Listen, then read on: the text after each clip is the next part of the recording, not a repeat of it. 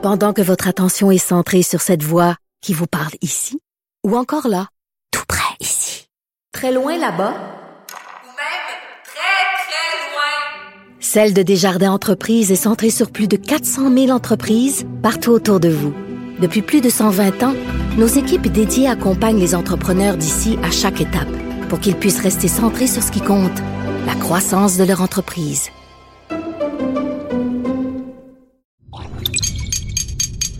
Cube Radio.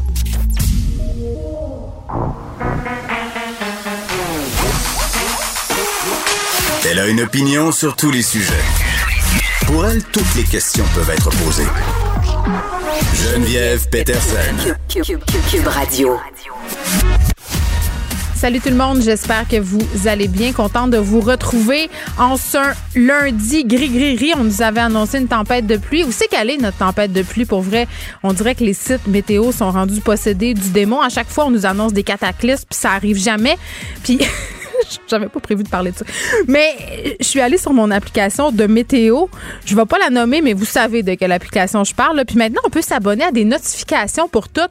Notifications de pluie, notification de neige, notification de gadou. Tu à un moment donné, on nous fait paniquer pour rien. C'est juste un peu de pluie. Et moi, j'attendais la grosse affaire, l'ouragan Katrina, mais non, il n'y a pas encore, il a pas encore pleuvu, comme dirait mon fils de 5 ans ce matin dans la voiture en se rendant à l'école. Beaucoup euh, de sujets aujourd'hui qu'on a préparés pour vous avec l'équipe. Je sais pas si vous avez vu ça passer, euh, petit scandale euh, sur les internets concernant François Legault et sa liste de lecture. François Legault qui nous graciait de ses suggestions de lecture depuis le début de la pandémie. Je pense que c'était quelque chose comme une fois par semaine. Il nous faisait une suggestion. D'ailleurs, il avait une fois suggéré mon livre. Je me demandais qu'est-ce qui se passait. C'était un dimanche après-midi. Mon téléphone manqué prendre en feu. J'avais tellement de notifications et euh, c'était le premier ministre qui venait, euh, qui venait de dire euh, vous pourriez lire la déesse des mouches à feu. Je peux vous dire là, que quand le premier ministre fait une intervention comme ça, sur les médias sociaux, ça se répercute dans les chiffres de vente les semaines suivantes. Donc, c'est vraiment agréable pour les auteurs euh, euh, qui sont nommés. Bien entendu, c'est un grand, grand privilège et j'en suis parfaitement consciente. Mais toujours est-il que l'Association des libraires du Québec, depuis le début de la pandémie, surfe un peu sur la vague de consommons local et demande à différentes personnalités de faire leurs suggestions. Et euh, ils ont fait la demande à M. Legault. il s'est exécuté en fin de semaine et là, en fait, à la fin de la semaine dernière, et là, son choix de livre n'a pas fait euh, l'affaire de tout le monde et ça a suscité des réactions euh, négatives sur les médias sociaux. Et euh, bon, l'Association des libraires a décidé de retirer la liste, a gardé le vidéo où M. Legault faisait ses recommandations. Et là, ça a fait un autre, un autre tollé. Boule de linge, boule de linge. Tout ça est normal. Tout ce qui se passe sur les réseaux sociaux, la gang, en ce moment, là, les réactions sont parfaitement mesurées tout est normal. Euh, donc, ça fait une espèce de tempête dans un verre d'eau. Et là, l'Association des libraires qui s'excuse, qui remet la publication. J'en reparlerai euh, tantôt à LCN avec Julie Marcoux de cette histoire-là. Euh, est-ce qu'on donne trop de pouvoir aux polémiques qui se déroulent sur Internet? Peut-être que oui, peut-être que non. Mais ce dont je voulais vous parler à travers cette histoire-là, c'est qu'on oublie dans tout ça le sujet principal, c'est-à-dire redonner le goût de la lecture aux gens redonner le goût de la lecture aux Québécois, de lire de la littérature québécoise parce qu'on le sait, la littérature québécoise, euh, après le refus global, a connu une certaine popularité. Ensuite, ça s'est un peu essoufflé. Euh, on a eu des auteurs euh, comme Louis Hamelin qui ont un peu sauvé les meubles, si on veut. Mais force est d'admettre que c'est difficile de faire lire le monde. On a une capacité d'attention qui est toujours un peu détournée euh, par tous les médiums auxquels euh, on est confronté. le livre a bien de la misère à gagner contre les iPads, les téléphones, la TV, les films. Même moi, même moi qui est une actrice euh, quand même assez sensibilisée du milieu du livre, j'en écris. mais moi, j'ai de la misère à m'asseoir, à me poser pour lire un livre maintenant. Et c'est vraiment difficile de donner le goût de la lecture euh, aux jeunes. Puis je disais tantôt avec Benoît Trizac, je soulignais le travail fondamental que font nos libraires chaque jour. Et je trouvais ça dommage qu'ils soient pognés dans une polémique comme ça parce que l'objectif était super noble. L'objectif, c'était de faire découvrir des livres aux gens pour les faire lire parce que c'est ça le nerf de la guerre qu'on veut intéresser les gens à la lecture. Moi, je me rappelle, quand j'étais au cégep, quand j'étais au secondaire, on mettait des livres soporifiques entre les mains. Quoique Menot Maître Draveur est un de mes livres préférés à vie, mais j'ai des goûts bizarres parfois. Euh, Maria Chapdelaine aussi, c'est plus badass qu'on pense. Mais c'est sûr que quand tu t'intéresses pas vraiment au livre, puis que là, on te donne des lectures obligatoires qui te rejoignent pas, ça vient pas titiller ton goût pour le livre. Et moi, j'ai toujours dit que l'essentiel du travail du libraire, c'était ça. Ils font merveilleusement bien. Ce sont des passeurs formidables mettre le bon livre euh, dans les mains d'une personne, ça peut être un déclencheur, ça peut faire que une personne justement qui ne lisait rien va se mettre à lire des livres. Tu sais, tu vas chez ton libraire, il dit Ah, mais t'as-tu pensé que tu pourrais lire tel livre? Tu lis, t'aimes ça, tu lui demandes euh, une suggestion un peu similaire, puis c'est comme ça que la magie se crée. Donc, c'est vraiment, vraiment, vraiment dommage et j'espère que ça vous fera pas euh, changer vos habitudes d'achat. On va pas prendre nos livres seulement au Costco, ça serait trop triste. Il faut engager, il faut euh, s'engager à acheter des livres chez nos libraires indépendants, surtout euh, en cette période qu'on traverse de difficultés économiques majeures. Donc, euh, on y reviendra plus tard à cette saga. Puis, je souligne au passage quand même qu'on est encore en haut de la barre des 1000 cas au Québec aujourd'hui. 1333 cas supplémentaires de COVID-19, 23 décès. Ontario, ça se passe mal 1700 cas de Toronto qui fracasse un record, donc on va surveiller ça euh, de ce côté-là. Parlant de pandémie, il y a toutes sortes de phénomènes euh, collatéraux qui sont tributaires de cette pandémie, des phénomènes qui existaient déjà avant, mais qui ont été exacerbés. Et l'achat euh, d'animaux de compagnie en fait partie. J'en ai déjà parlé à plusieurs reprises. En ce moment, il y a une demande absolument incroyable. Les gens sont chez eux, les gens s'ennuient. Et là, ils se disent, ah, pourquoi pas adopter un chien? Pourquoi pas adopter un chat? Et là, peut-être par ignorance parfois, peut-être aussi par, par hâte, parce que quand on veut un animal, on le veut tout de suite. Hein? surtout quand c'est des enfants qui veulent l'animal en question, là, le concept d'attendre, c'est un peu poche. Donc, on se tourne vers les moyens du bord, Internet.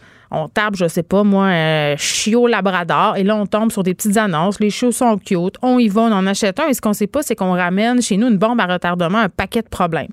Il y a un article dans la presse, justement, à ce sujet ce matin parce que le prix de ces chiots-là, en plus, est exorbitant. Moi, j'ai des éleveurs que je connais qui m'ont dit que s'étaient fait offrir 10 000 10 000 pour un chiot pour pouvoir sauter par-dessus la liste d'attente. Donc, c'est vraiment préoccupant tout ça. Et les gens, ça, ils savent pas toujours dans quoi ils s'embarquent. On parle avec Carl Girard, directeur fondateur de la SPA des cantons. Monsieur Girard, bonjour. Bonjour. Bon, euh, c'est pas une surprise pour personne. Ça fait déjà quelques mois qu'on en parle. Il y a une pénurie d'animaux de compagnie. Là, je parlais des chiens, mais c'est aussi le cas chez les chats. Partout, on voit des annonces sur les médias sociaux. Je cherche un chien, je cherche un chiot, je cherche un chat, peu importe lequel, dites-moi où en trouver un. Les gens sont prêts à tout pour adopter un, animal de compagnie parce qu'ils sont à la maison, ils s'ennuient, mais est-ce qu'ils savent vraiment dans quoi ils s'embarquent, M. Girard? Eh, Seigneur, non, vraiment pas. vraiment pas. Puis oui, effectivement, c'était la folie. Euh, la semaine dernière, on avait sept chats en adoption. Ils sont partis dans le même avant-midi. Puis normalement, c'est pas ça tout, là. D'habitude, ça se fait dans la semaine. Ça peut prendre, euh, quand ça va vite, ça peut prendre un 3-4 jours. Mais là, sept en moins de trois heures, j'ai jamais vu ça. Oui, ben c'est ça. Puis Bon, il y a plusieurs sujets là, dans, dans, le sujet qui nous occupe aujourd'hui, là, puis l'abandon en est un. Vous, vous travaillez dans une SPA. Tu sais, les animaux qui sont achetés sur un coup de tête, soit par les petites annonces euh, ou par d'autres moyens, c'est chez vous qui atterrissent souvent parce que les gens sont dépassés par les événements. Expliquez-nous un peu qu'est-ce qui se passe. C'est quoi le phénomène?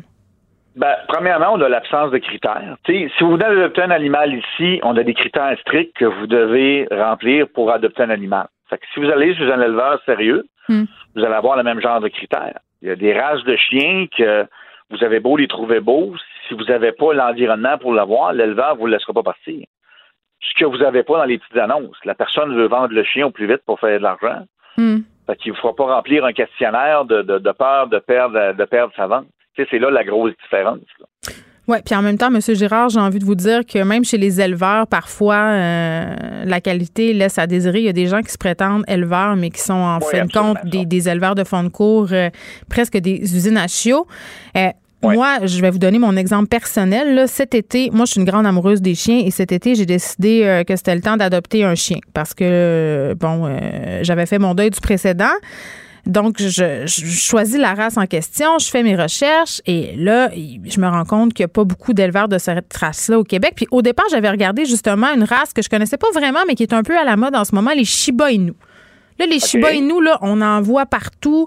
Euh, il y a des influenceurs qui en possèdent, dont un influenceur français très populaire. Puis c'est ma fille qui me fait découvrir ce, chien-là parce qu'elle suit cet influenceur-là. Donc, je regarde ça, puis je me rends compte justement que le Shiba Inu, ben, c'est un chien primitif, c'est un bon chien, mais ça marche pas avec moi. Ça marche pas avec mon mode de vie. Donc, j'écarte ça. Ben non, c'est un chien primitif, c'est compliqué. Il faut connaître ça ça me tente pas de me casser le ciboulot, je me tourne vers une autre race, liste d'attente de deux ans.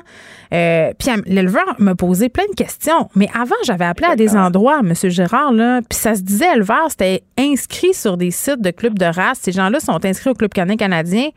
Puis je m'excuse, là, je vois pas vraiment qu'est-ce qui différencie des éleveurs parce que euh, quand je posais des questions sur le mode de vie, les tests de santé, on était assez évasif. Merci, là. Mais écoutez, le Québec est un des endroits où il y a le moins de, de, régulation à ce niveau-là. Je veux dire, autant les éleveurs, les entraîneurs, à part les vétérinaires et les, euh, les techniciens dans l'animal, je veux dire, au Québec, c'est un peu le free for all au niveau des animaux. Hmm. Euh, n'importe qui peut, peut se prétendre éleveur, n'importe qui peut se prétendre entraîneur. Fait que ça amène les problèmes qu'on a aujourd'hui. C'en est un excellent exemple. Ben oui, puis là j'ai envie de dire euh, parce que je veux qu'on aide un peu les gens parce que je pense que l'attente aussi c'est plate là. Euh, tu sais attendre un chien deux ans quand les enfants le veulent, c'est compliqué de leur expliquer, mais peut-être qu'on pourrait expliquer justement pourquoi c'est pertinent de le faire et pourquoi justement si on veut pas attendre puis qu'on veut pas euh, faire tourner la roue de l'élevage, pourquoi adopter un refuge c'est une bonne solution. Ben, premièrement, écoutez, un animal, un chien, un chat, on va le garder pour 12, 15 ans c'est une décision qui doit être réfléchie. On ne peut pas prendre une décision qui va mm. influencer les 15 prochaines années de notre vie en, quelques heures. Je veux dire, ça n'a juste aucune logique. Puis, il faut se demander aussi, là, présentement, c'est correct, on a beaucoup de gens qui font du télétravail, mais dans un an, est-ce qu'ils vont avoir le même temps?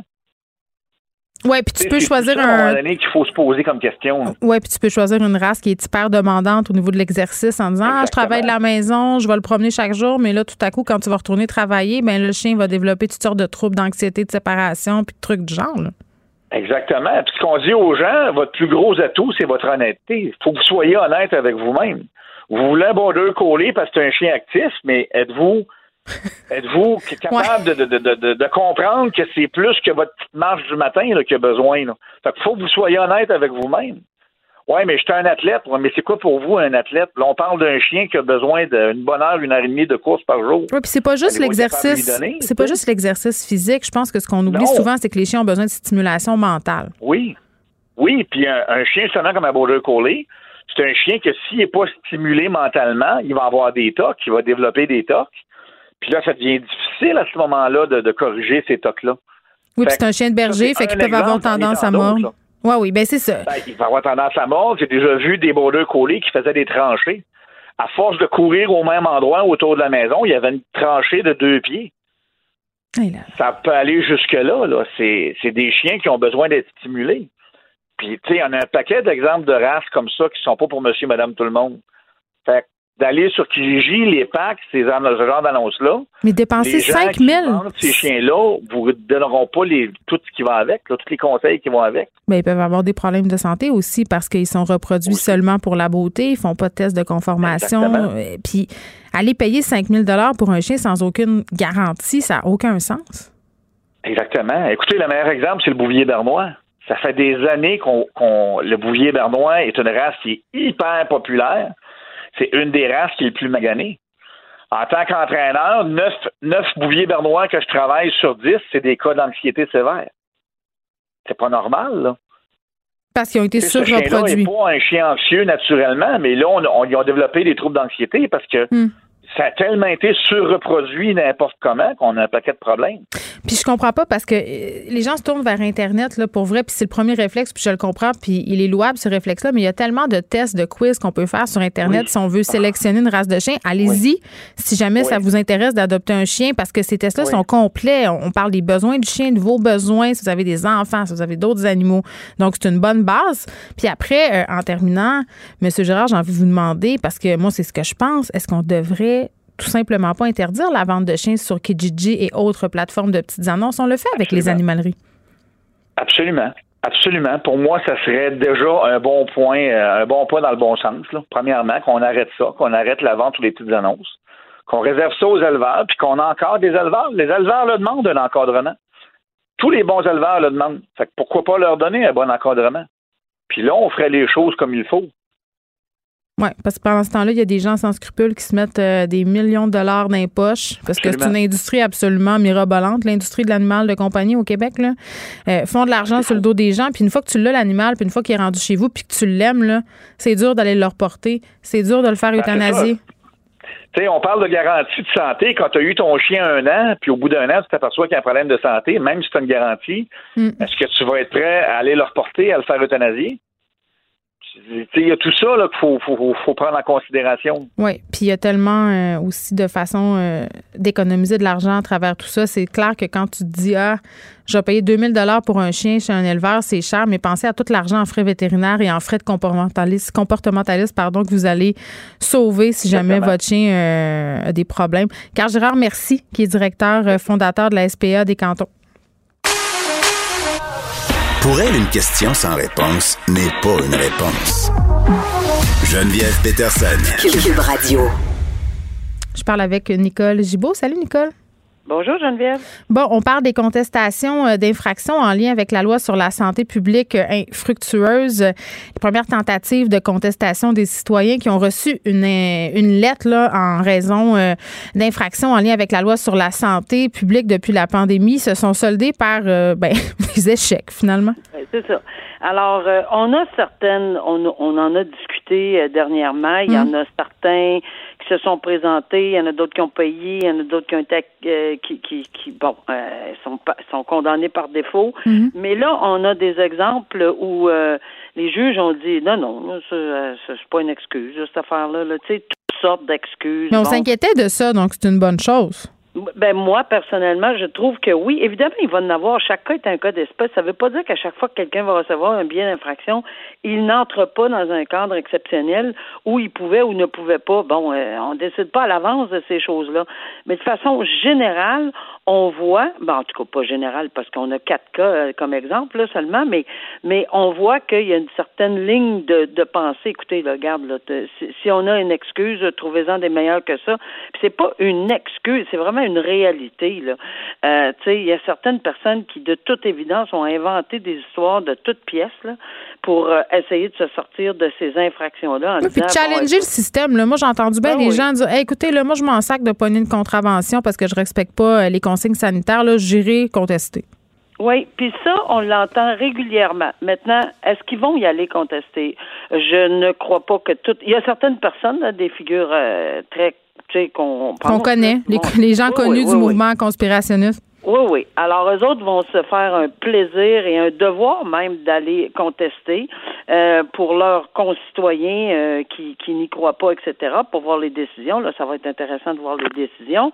Mais évidemment, s'ils ont des points importants intéressés, pas juste euh, le droit à la liberté, là, je pense que on en a assez parlé. Je serais extrêmement surprise. Et les gens qui font du droit constitutionnel sont à l'appui de cette théorie-là également, qu'en matière de pandémie mondiale, on utilise, on va utiliser l'article 1 euh, de la Charte des droits canadiennes et, au Québec la même chose pour dire écoutez, le oui, le gouvernement, oui, on peut prendre des mesures pour restreindre quand on est en cas de pandémie. Qu'on l'aime ou qu'on l'accepte pas, qu'on on peut se permettre de dire, mais de là à ne pas le faire, euh, ben oui, la loi sur la santé et sécurité publique permet euh, que on légifère là-dessus et qu'il y ait des constats d'infraction. Et ceux qui ne veulent pas les payer, ben ils vont recevoir la visite euh, évidemment de, de, de ce qui suit là, parce qu'il va y avoir des il y a des gens qui y vont pas, puis ils disent moi je me présente même pas là, je perdrai pas mon temps à combien de fois j'ai entendu ça?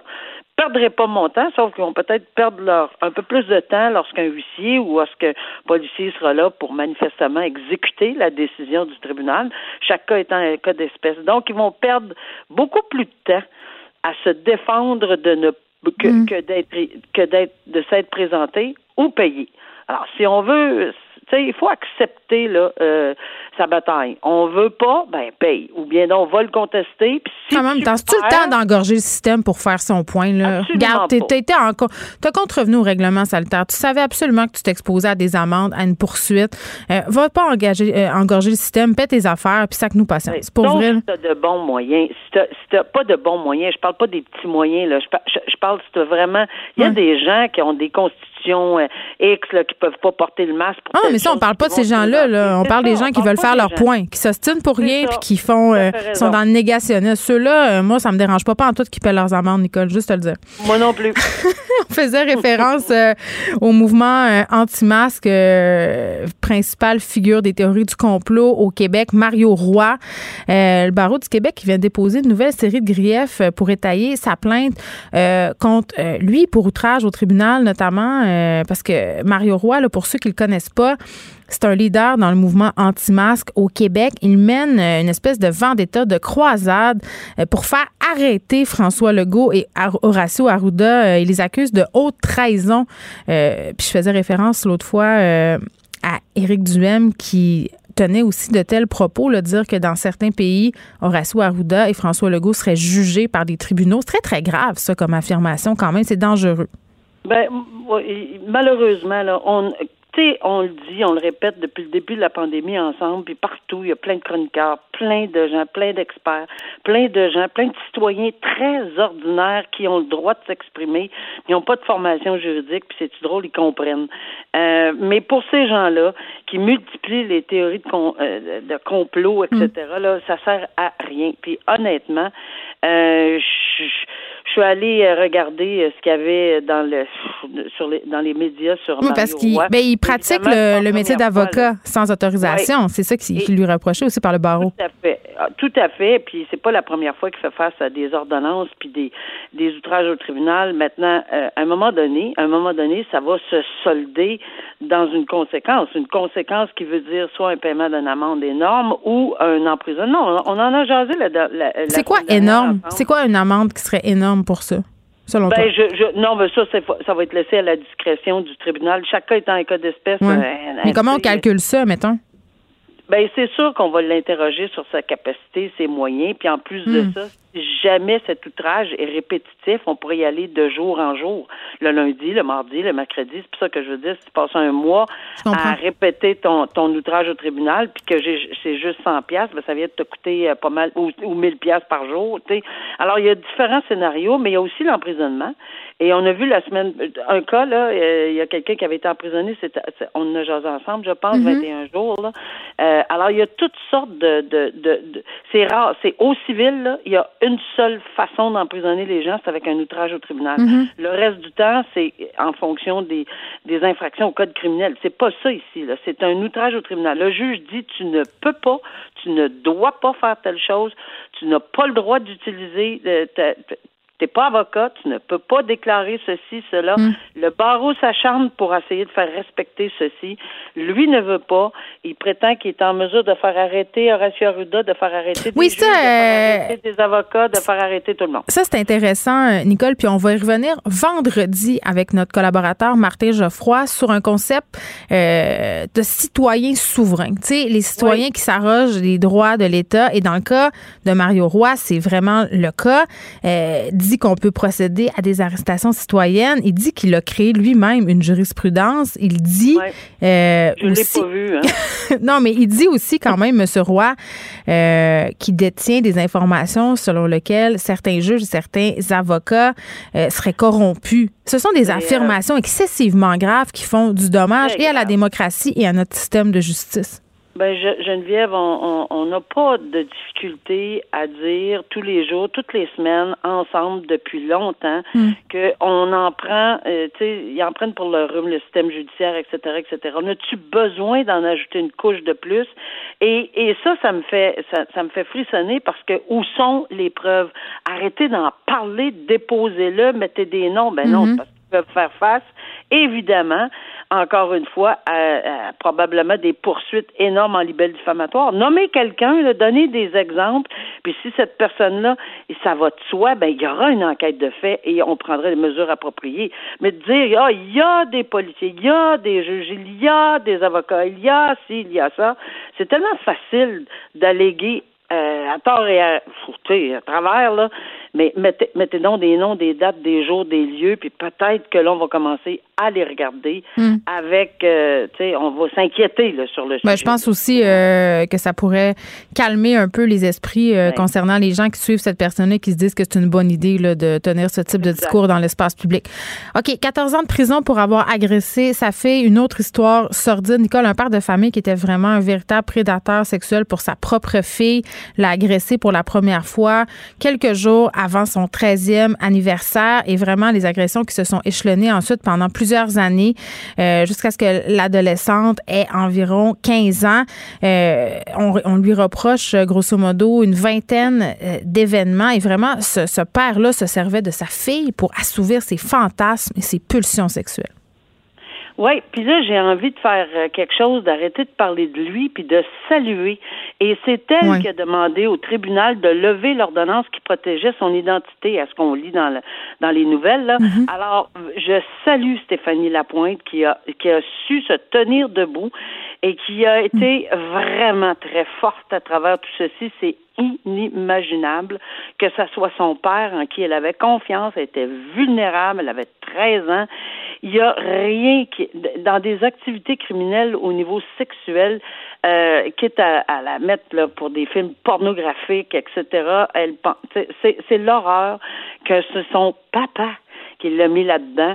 Alors, euh, la, peine d'emprisonnement maximum pour ce genre de dossier-là, c'est 14 mm. ans. Alors, il a eu 14 ans. Alors, qu'est-ce qu'on disait dernièrement? Que l'arrêt de la Cour suprême disait attention aux juges soyez vraiment sévère lorsqu'il s'agit de peines euh, où on a euh, un enfant euh, au niveau sexuel. En tout cas, on a attaqué la vulnérabilité dans tous les sens du mot. Et, voilà, le juge ici a dit, garde, moi, c'est 14 ans. C'est vrai qu'il y avait oui, en plus, excuse-moi, ce père-là là, se pointait pas hein, ah, devant le tribunal, fait que ça ajoutait encore. Oui, mais mettons qu'il aurait eu probablement 14 ans quand même, là, mais là, il l'a eu. Puis, puis effectivement, il y avait des antécédents. Tu sais, les gens vont dire Ah, ben, il y avait des antécédents judiciaires. Oui, il y en avait une tonne d'antécédents judiciaires, mais je me suis fait plaider toute ma vie. Madame la juge, il n'y a pas d'antécédents judiciaires en semblable matière, donc vous devez considérer cette infraction-là comme une première. Mais ben, ici, le juge a dit non. Moi, là, entre autres, c'est un des motifs, il y a 71 dossiers, je ne sais pas desquels que c'était, les antécédents judiciaires exactement, là, mm. mais il y aurait eu une panoplie d'antécédents judiciaires à son dossier, ce que je pense, ce, que, ce qui s'avère être... 71 euh, crimes, 71 crimes. Ça peut être 71 vols à l'étage, ou ça peut être n'importe quoi d'autre, mais il semblait... Puis je, je, je te le dis, là, Geneviève, on me l'a plaidé régulièrement, soyez plus clémente parce qu'il n'y a pas de crime en semblable matière. Ben ici, ça n'a pas tenu la route. Euh, moi, je suis très très heureuse de voir une sentence euh, qui s'applique à une victime aussi courageuse, pas qui s'applique à la victime, mais mm. pour laquelle cette victime-là s'est tenue envers et contre tous. Puis en terminant, j'ajouterai que je trouve ça désolant de lire, et je l'ai vu, dans une salle de cours divisée, là, divisée, divisée, là, où on prenait pour l'accusé et on a laissé quatre enfants dans mon dossier à moi, là, c'était quatre. Hmm. Et, et, la famille s'est branchée sur le côté de, une partie de la famille se branchait sur le côté de l'accusé. Une petite partie, mais même à ça, une, c'est, soutenir les victimes. En plus, la décision est rendue, là, euh, et les étapes sont passées. Fait que je pense qu'un enfant de 13 ans qui a le courage de se lever envers ses propres, tu sais, contre sa famille en plus, puis qu'il l'a pas aidé, là. C'est tellement désolant. Moi, je, je, je, je lisais ça, puis je me disais, ça se peut pas. Ça se peut pas qu'on hmm. pas que la famille n'a pas supporté cette jeune fille-là. Ben, peut-être que certains l'ont fait, là. On va pas. Oui, mais en même temps, combien de familles euh, ont. Combien de victimes ont eu peur de parler ou encore peur de parler parce qu'ils ont peur de la réaction euh, de leur famille, justement, parce que ça, ça atteint quelqu'un dans la famille? Exact. Puis garde, Geneviève, aujourd'hui, elle dit que ça valait la peine de le faire. Puis moi, je suis contente de l'ajouter à notre chronique ensemble parce que souvent on entend ça vaut pas la peine, ça vaut pas la peine le système judiciaire. Ça a des mois, des années, Hmm. et elle est sortie de là avec un sourire sur les lèvres, pas de vengeance, mais elle a év- évidemment évacué tout ce qu'elle avait à évacuer, puis elle a eu une décision qui est, qui, qui, qui est quelque chose, là, qui va faire jurisprudence, là, 14 ans quand même. Là. Oui, puis ça Alors, va, euh, ça va peut-être redonner un peu confiance euh, aux victimes envers le système de justice. C'est important qu'on le souligne. Nicole, on se reparle demain. Merci. Merci, au revoir. Pendant que votre attention est centrée sur cette voix qui vous parle ici, ou encore là, tout près ici, très loin là-bas, Ou même très, très loin. Celle de Desjardins Entreprises est centrée sur plus de 400 000 entreprises partout autour de vous. Depuis plus de 120 ans, nos équipes dédiées accompagnent les entrepreneurs d'ici à chaque étape pour qu'ils puissent rester centrés sur ce qui compte, la croissance de leur entreprise.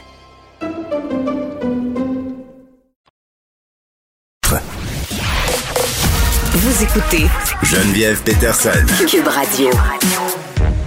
Bon, on le sait, la commission Laurent qui devait livrer son rapport aujourd'hui, euh, ça a été reporté en avril euh, à cause notamment de la pandémie, 30 avril 2021. Euh, on demande plus de temps au gouvernement, mais la commission spéciale quand même, qu'on se rappelle, a, été- formée à la suite de la mort de la fillette euh, de Granby, demande au gouvernement de nommer rapidement un ange gardien, une espèce de chien de garde à la direction de la protection de la jeunesse. On en parle avec Jade Bourdage, qui est professeure et qui est chercheuse à l'école de travail social de l'UCAM. Bonjour, Madame Bourdage. Bonjour. Bon, euh, plusieurs choses euh, dont j'aimerais discuter avec vous. Premièrement, euh, cette sortie pour demander un directeur ou une directrice nationale de la protection de la jeunesse, euh, selon vraiment les gens de la commission Laurent, là, ça permettrait d'harmoniser les pratiques de la DPJ, de faire un suivi rigoureux. Euh, pour vous, est-ce que ça fait du sens? Ben, on pourrait dire que, que ça fait du sens concernant les témoignages qui ont été faits devant la commission, c'est-à-dire Mm. toute l'année, hein, il y a eu des témoignages qui en appelaient à la mise sur place d'un ombudsman, en quelque sorte, qui pourrait euh, être le gardien des droits des enfants et des droits de la jeunesse au Québec. Alors, en ce sens-là, on peut penser que ça fait du sens de faire cette recommandation-là euh, au gouvernement pour qu'elle soit applicable dans les plus brefs délais. hein. C'est une recommandation que les commissaires euh, font avant même le dépôt du rapport. Mm. Euh, Cependant, on peut se questionner lorsque une question comme celle-là d'un directeur national est ramenée à des enjeux de simple gouvernance, si on veut, des directeurs de la protection de la jeunesse Mhm. euh, dans toutes les régions du Québec, ben on peut comprendre pourquoi les acteurs de terrain euh, émettent, euh, si vous voulez, de certaines réserves quant à une solution comme celle-là, c'est-à-dire ils ont toutes les raisons euh, dans les dernières années de d'être en quelque sorte en bris de confiance si on rajoute Oui, d'être méfiant. bureaucratique. Oui. Ben oui. Donc, euh, d'être méfiant. Oui, Madame Bourdage, parce que ça a été souligné, puis pas seulement euh, dans le cas de la DPJ, là, je pourrais faire un parallèle euh, avec les préposés aux bénéficiaires ou avec ce qui se passe avec nos infirmières. Euh, on met beaucoup de choses en place, euh, beaucoup d'idées, on met des paliers euh, justement décisionnels, mais j'ai l'impression que parfois, euh, au niveau des instances, on est très, très coupé de ce qui se passe sur le terrain et euh, que malgré que les, les recommandations euh, du gouvernement, malgré que le gouvernement euh, Legault dise ben c'est gênant, euh, c'est inacceptable. Puis tantôt, on avait le ministre Carman qui disait bon, à propos du poste de directeur national de la protection de la jeunesse, là, qui voulait agir vite, qui était ouvert, qui, pensait déjà à tout ça. J'ai l'impression que entre ce que le gouvernement dit, entre les postes justement disponibles, c'est-à-dire de nommer des gens dans des instances décisionnelles et ce qui se passe sur le terrain, on, on a comme une certaine déconnexion. Là. Oui, il y a une grande marge. Puis euh, ce qu'il faut souligner par rapport aux déclarations qui ont été faites par ces commis- cette commission ce matin, il y a plusieurs éléments dans ce qu'ils ont soulevé qu'il faut lire entre les lignes, c'est-à-dire Mm. euh, le fait, par exemple, de réaffirmer au Québec le droit des enfants comme étant une priorité, un devoir collectif, si on veut. Le fait également qu'ils ont mis au centre de leur présentation la question de l'imputabilité et de la responsabilité euh, sur- euh, au- des DPG du Québec, Mm. chacune sur leur territoire. Et je pense que c'est en lien avec ça qu'il faut mettre la question de cette proposition d'un directeur national. Comme chien de garde, dans l'expression n'est pas anodine. Un chien de garde parce que les commissaires se sont aperçus pendant les témoignages qu'il y avait de très graves lésions de droit au niveau des enfants et de la jeunesse au Québec, que les droits des enfants et de la jeunesse n'étaient pas respectés, que plusieurs pratiques actuellement se faisaient à l'encontre même de la loi que nous avons mis en place au Québec et dont on s'est doté. Et une autre chose qui est à souligner également, qui est très importante, c'est euh, le fait que les commissaires ont souligné que cette loi qui est une loi d'exception, elle est devenue en quelque sorte la porte d'entrée pour les services jeunesse au Québec. Et c'est ça qui est remis en question. Ça, on en avait parlé euh, précédemment, justement, là, que la DPJ devrait pas être la porte d'entrée, qu'on devrait offrir des services en amont. Ça, est-ce que, est-ce que ce sont dans les constats, les considérations de la Commission Laurent? Oui, puis euh, je veux dire, il y avait quelque chose de, de surréel dans la présentation d'aujourd'hui parce que Pourquoi? la première partie euh, de la conférence de presse soulignait des choses extrêmement importantes par rapport à une éventuelle réforme de la DPJ. C'est-à-dire le fait, par exemple, que euh, c'est un devoir collectif, cette question-là de la jeunesse au Québec et des enfants au Québec. Cette question-là des droits qui doit être prioritaire cette question-là aussi, ils ont souligné presque à demi-mot qu'il faudra des changements de paradigme dans les pratiques d'intervention au Québec. Et à la question d'un journaliste anglophone, par exemple, qui demandait au commissaire pourquoi la DPJ, les DPJ du Québec ne sont pas capables de faire leur travail aujourd'hui, euh, le commissaire Lebon a répondu qu'il s'agissait, et là j'utilise l'expression en anglais, d'un systemic mess. C'est il y a tellement de problèmes actuellement dans cette Et l'imputabilité, c'est ça qui est dérangeant quand je vous dis, on dirait deux mondes. Hmm. C'est-à-dire qu'ils soulignent tout ça dans leur première partie de conférence de presse. Et dans la deuxième partie, ils arrivent avec cette solution-là qui, on peut se le dire, manque un peu d'imagination de rajouter un palier bureaucratique. Hein. C'est toujours le réflexe qu'on a. On va enquêter pour enquêter pour enquêter. Et là, ils nous rajoutent ça qui ramène ces enjeux-là à une question de gouvernance. Mais ils ont insisté sur la question de l'imputabilité et de la responsabilité, mais lorsqu'ils ont parlé de quel serait le mandat très concret de ce chien de garde, dont on ne sait même pas s'il relèvera du ministère de la Santé et des Services sociaux ou du Conseil de l'exécutif du gouvernement, et ils ont dit ah oui, il va pouvoir surveiller. On on, comprend pas vraiment quels seront éventuellement. Mais de toute façon, il pourra pas tout surveiller là. On s'entend-tu? Je veux dire, c'est impossible c'est impossible. Puis ça relève aussi, c'est comme si on n'était pas capable de décrocher de cette idée d'une espèce d'utopie du contrôle total sur tout le territoire, alors qu'il faut, on le dit souvent et on a été nombreux à le mentionner pendant les témoignages, réinvestir dans les communautés. C'est ça qui devrait être la priorité. Et là, je, tiens à souligner que c'est pas c'est pas garanti qu'ils l'ont exclu cette solution là. Moi j'attends. Mais on parle d'un cercle de bienveillance autour de l'enfant là, ça c'est dans les constats. Mais oui. Exactement. Parce que madame Bourdage, euh, il s'est passé euh, quelque chose de tragique la semaine dernière là euh, avec cette situation à Granby encore une fois, ce garçon qui a été retrouvé avec ses deux frères dans un état pitoyable finalement, c'était de la grande maltraitance. puis j'ai chroniqué vendredi dans le journal de Montréal, puis je faisais référence au, au filet social. Parce que c'est bien beau pointer du doigt la DPJ, dire que ça fonctionne pas, dire qu'il y a des problèmes. Il y en a. Mais où étaient les autres? Où était l'école? Où étaient les voisins? Où étions-nous? On a tous une responsabilité là. On, peut le tendre, ce filet social-là. On, a cette responsabilité-là de le faire.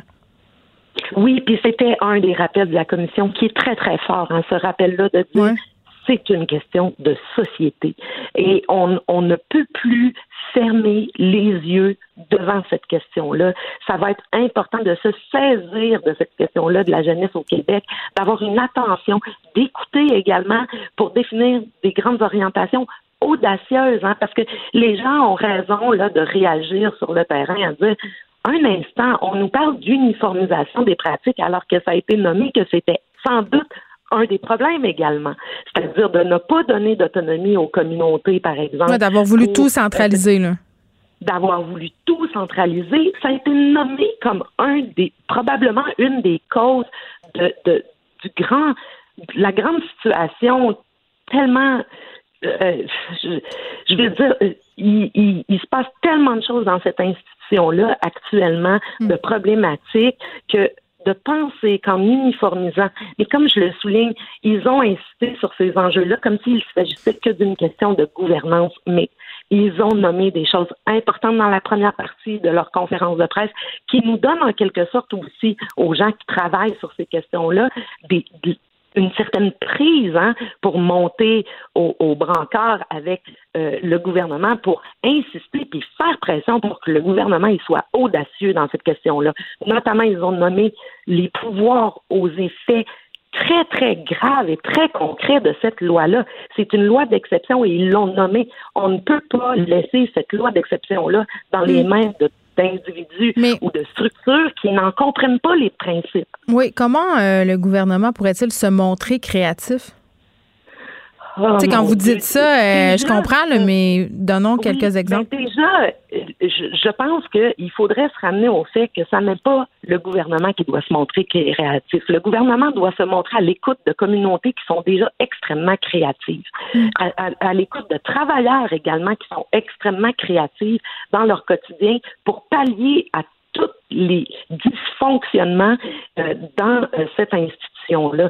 Donc, attendre que le gouvernement soit la réponse à tout pour cette question-là, ben on va arriver seulement avec des, des, solutions comme celle-là qui ne traitent que de ces enjeux-là qu'en termes de gouvernance. Mais est-ce que vous êtes en train de me dire que le rapport OK, mais est-ce que vous êtes en train de me dire que finalement le rapport Laurent ça servira peut-être pas à grand-chose? Non, moi je pense au contraire qu'il y a des choses très importantes qui sont nommées dans ce rapport. Oui, parce qu'elle a l'air déterminée, Madame Laurent. Euh, Madame Laurent, team Madame Laurent. Elle est très déterminée. Euh, faut comprendre qu'il y a des obstacles institutionnels à une mm. réforme de la DPJ, comprenez-vous? Mais la première partie de la conférence de presse aujourd'hui, elle est très encourageante sur ce que ça va nous donner collectivement comme prise pour faire pression, mm. pour orienter les choses dans la bonne direction pour au moins essayer de revaloriser et de mettre le respect des droits des enfants et de la jeunesse au cœur de la société québécoise. Puis il y a l'air d'avoir une volonté de la CAQ, non? Quand même. Eh bien, il faudra voir leur réaction. Je veux dire, là, ils ont euh, le ministre Carman a fait ses déclarations après la conférence de presse aujourd'hui, qu'il se euh, disait ouvert à cette question du directeur national. Vous agir euh, rapidement. C'est moi, c'est ce que j'ai retenu. Oui, il voulait agir euh, rapidement, mais mais c'est ça aussi, c'est qu'on veut toujours agir rapidement quand on a un dossier aussi chaud, hein. Euh, je veux dire l'actualité. Oui, puis ils paraissent mal. Euh, très glorieuse. Non, non.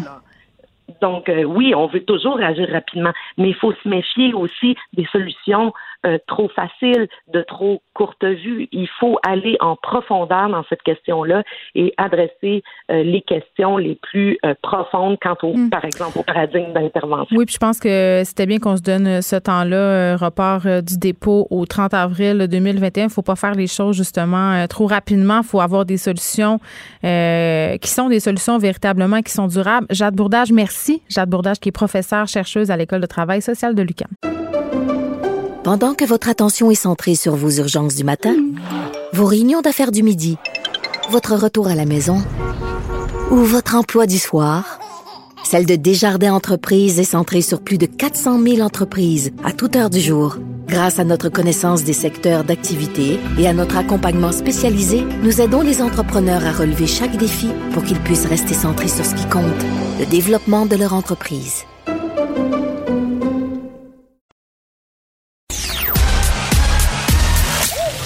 Geneviève Peterson.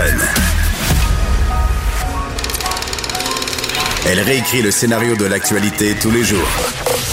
Vous écoutez Geneviève Peterson. Cube Radio.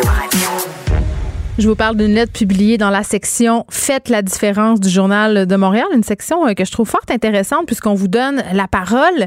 Et cette lettre, elle a été écrite par Aurélie Christina Saint-Pierre, qui est une étudiante euh, en deuxième euh, cycle au HEC Montréal. Selon elle, les étudiants en études supérieures seraient oubliés par le gouvernement. On lui parle tout de suite. Christina Pierre, bonjour. bonjour, vous Aurélie. Oui, Aurélie, pardon. Euh, OK, comment ça se passe depuis le début de la session d'automne pour vous? pour ma part, moi, je suis au HEC, donc tous mes cours sont présentement en Zoom. Donc, mhm. je suis toujours à la maison. Il n'y a pas de cours qui se fait en présentiel. OK, puis comment les activités Oui. Aussi, les activités sociales ont dû être arrêtées, donc la majorité se fait aussi euh, sur Zoom ou euh, simplement euh, arrêtée. Mais est-ce que ça se peut avoir une vie sociale sur Zoom? Euh, c'est quand même difficile, je vous dirais. C'est relativement difficile de se faire de nouveaux amis, interagir avec les autres. Donc, je dirais que c'est pas mal quelque chose qui est challenging, mais c'est très difficile. Bon, euh, vous dites dans votre lettre, euh, Aurélie, un truc qui m'a un peu accroché.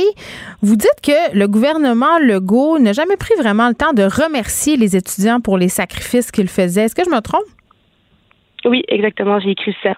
Ce que je voulais dire, c'est pas nécessairement que le gouvernement fait mal sa job, c'est que je trouve que oui, on a chacun notre part dans la société à faire, mais c'est sûr qu'un merci pour les étudiants aurait été vraiment apprécié, surtout avec le fait que nous sommes ceux au sujet à l'université qu'on n'a aucun cours ou euh, majoritairement aucun cours euh, en présentiel. Donc, ça aurait été apprécié d'avoir cette reconnaissance pour les sacrifices que nous faisons tous. Mais il, il vous l'a donné, cette reconnaissance-là, euh, Madame Pierre, Monsieur Legault, à, à maintes reprises, remercier les étudiants pour les sacrifices qu'ils faisaient. À maintes reprises, en point de presse, il le fait? Oui, c'est sûr, mais je voudrais dire des, une reconnaissance poussée avec des actions qui pourraient être prises en, en conséquence avec les étudiants. Ça, c'est quelque chose que je sais que plusieurs oui. aussi aimeraient que, que soit encore faites euh, majoritairement. De quelles actions vous parlez? Qu'est-ce que vous aimeriez? Euh, ben, comme mentionné dans ma lettre, je trouvais que ça serait intéressant qu'on fasse euh, un point de presse ou sinon euh, avec Daniel McCann qui puisse parler seulement des étudiants à l'université euh, et au cégep pour avoir des mesures qui peuvent être prises pour nous faciliter la tâche de soit éventuellement un retour à l'école Mm. ou à la vie sociale. Je sais que les, euh, les universités de leur côté font beaucoup de travail. En tout Mm. cas, au HSI, je suis vraiment reconnaissante pour ce que l'université fait, mais c'est quelque chose que je sais qu'on aimerait qu'il soit fait de, encore plus. Oui, mais en même temps, euh, Madame Pierre, je le comprends là que c'est vraiment euh, que c'est vraiment poche de faire l'école euh, à distance, que l'essentiel de la vie étudiante à cet âge-là, souvent, c'est oui, ce sont les études, mais c'est aussi tout ce qu'il y a autour, la vie sociale. Euh, bon, ça fait partie euh, du plaisir d'étudier. Vous me direz, en même temps, euh, on est en pandémie mondiale. C'est pas seulement les étudiants qui font des sacrifices. Tout le monde a fait des sacrifices. Personne n'a vraiment une vie sociale en ce moment. Puis même que la société au grand complet, on est en train de faire un grand sacrifice justement pour que les écoles euh, continuent. Je comprends que vous, euh, vous n'êtes pas en présentiel. Là, ça s'adresse davantage aux étudiants du secondaire et du primaire. Mais quand même, avoir une vie sociale, c'est un luxe en ce moment euh, que personne peut se payer, pas seulement les étudiants. Oui, ça c'est vrai. Je suis totalement d'accord avec vous sur ce point-là que chacun doit faire sa part pour que la société puisse évoluer, surtout avec une situation aussi imprévue que Mm. celle-ci.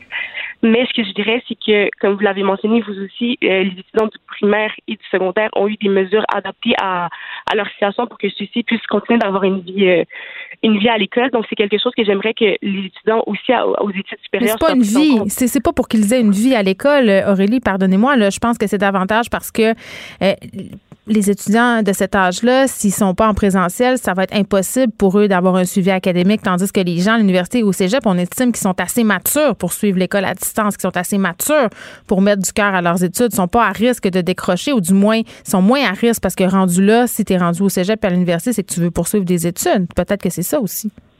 Oui, exactement, c'est sûr. Puis la, ça marche. Les étudiants, euh, ils sont encore, ils vont à leur cours, et, et- etc. Ouais. Mais ce que je veux dire, c'est que ça serait bien aussi que nous aussi on puisse avoir cette possibilité d'avoir là des cours euh, que je dirais des cours commodo, que notre opinion soit prise par rapport à celle-ci, parce que oui, on est aux études supérieures, donc oui, on fait le choix de continuer nos études et on a cette motivation-là, Mm. mais aussi cette motivation-là, elle est très importante côté cérébral, que les étudiants, leur Ouais. bien-être psychologique puissent aussi avancer.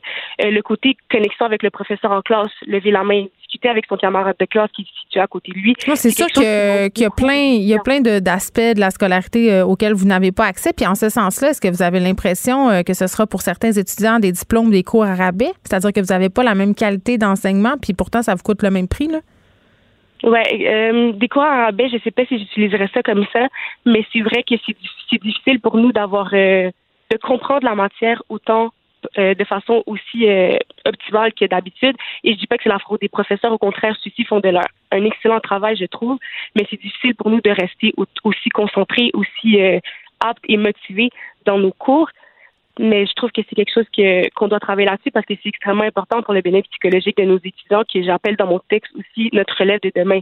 Ben oui, puis qu'est-ce que vous suggérez? Qu'est-ce qu'on pourrait faire? Euh, en espérant que si un jour euh, on revient plus en zone rouge, ça serait vraiment de favoriser les cours euh, commodo. C'est quoi les cours commodo?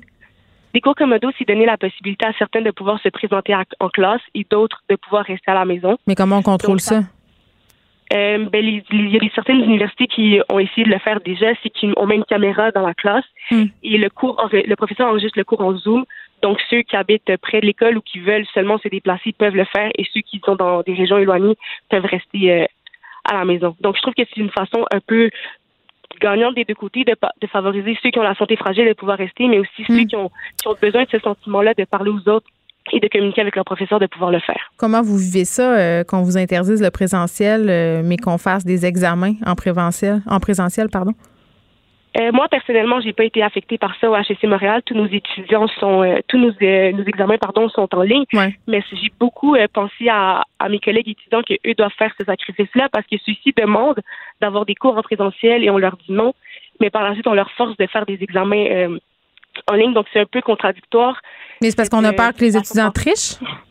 Oui, c'est, ouais, c'est sûr, ça c'est compréhensible, mais il y a beaucoup d'autres méthodes que certains ont fait. Donc, euh, de s'assurer euh, que les étudiants puissent ne pas tricher à la maison. Mm. Et je comprends que la tricherie est importante, mais le bien-être aussi la sécurité de nos étudiants est importante. On les met à risque lorsqu'on leur, euh, leur dit Mm. d'aller faire l'examen, et ce, même si ce n'est que pour trois heures. Très bien, votre lettre euh, est publiée dans la section Faites la différence du Journal de Montréal. Aurélie Christina Pierre, qui est étudiante en deuxième cycle au HEC Montréal. Merci. Pendant que votre attention est centrée sur vos urgences du matin, vos réunions d'affaires du midi, votre retour à la maison ou votre emploi du soir, celle de Desjardins Entreprises est centrée sur plus de 400 000 entreprises à toute heure du jour. Grâce à notre connaissance des secteurs d'activité et à notre accompagnement spécialisé, nous aidons les entrepreneurs à relever chaque défi pour qu'ils puissent rester centrés sur ce qui compte, le développement de leur entreprise.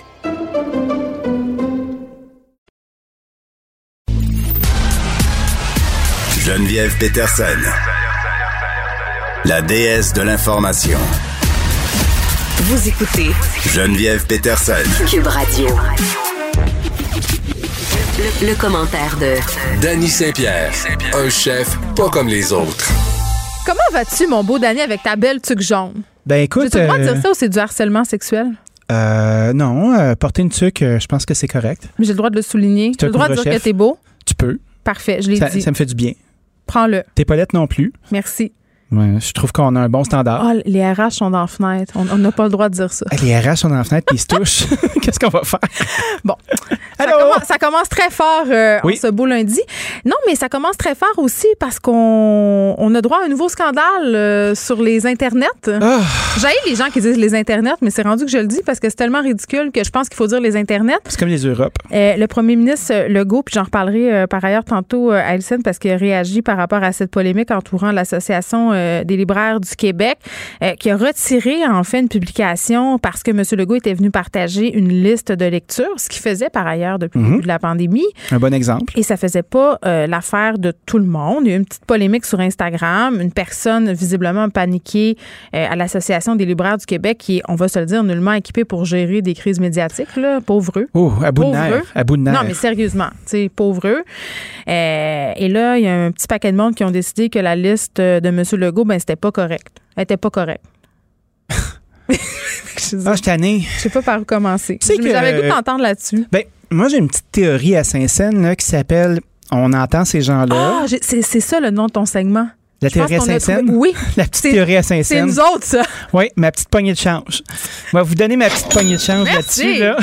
Hey, d'ailleurs, d'ailleurs, Oui. euh, j'annonce, puis je te l'annonce euh, en passant, Dani, que dans nos genres, parce qu'on a plusieurs genres Oui. euh, à l'émission, une genre à sacre, une genre à jeu de mots, Oui, une genre à les rimes. On avait les rimes. oui, trois. On va mettre de l'argent dedans et on va remettre l'argent à Moisson Montréal à la fin de la saison. Parfait. Les gens pourront s'acheter des chips Juste et te dire. de la liqueur. Je pense qu'il y aura beaucoup d'argent. Je vais 100 pièces. Je Ah, vais 100 un, gros 100 pièces, on va le mettre dans notre poche. Moi, je trouve que les gens qui s'insurgent, euh, souvent, la- la- le premier réflexe, c'est bon, mais c'est le, le mobbing, moi, qui m'empêche. De- Ben, c'est que les gens se en mettent tous ensemble euh, pour être vraiment indignés d'une shot. Ça dure à peu près 15 minutes, puis ça laisse des traces. Ben, ça laisse quelques. Ça dure peut-être quelques jours. Ouais, ça peut durer quelques jours, ça peut durer des semaines, ça va stigmatiser des gens. Mais après ça, ces gens-là, c'est comme si c'était une forme de divertissement. Ben, c'est comme si- Ils sont fâchés, fâchés, fâchés, puis après Ouais. ça, ils se fâchent après d'autres choses. Puis C'est je- comme la politique de la terre brûlée un peu. je sais pas pourquoi on les écoute.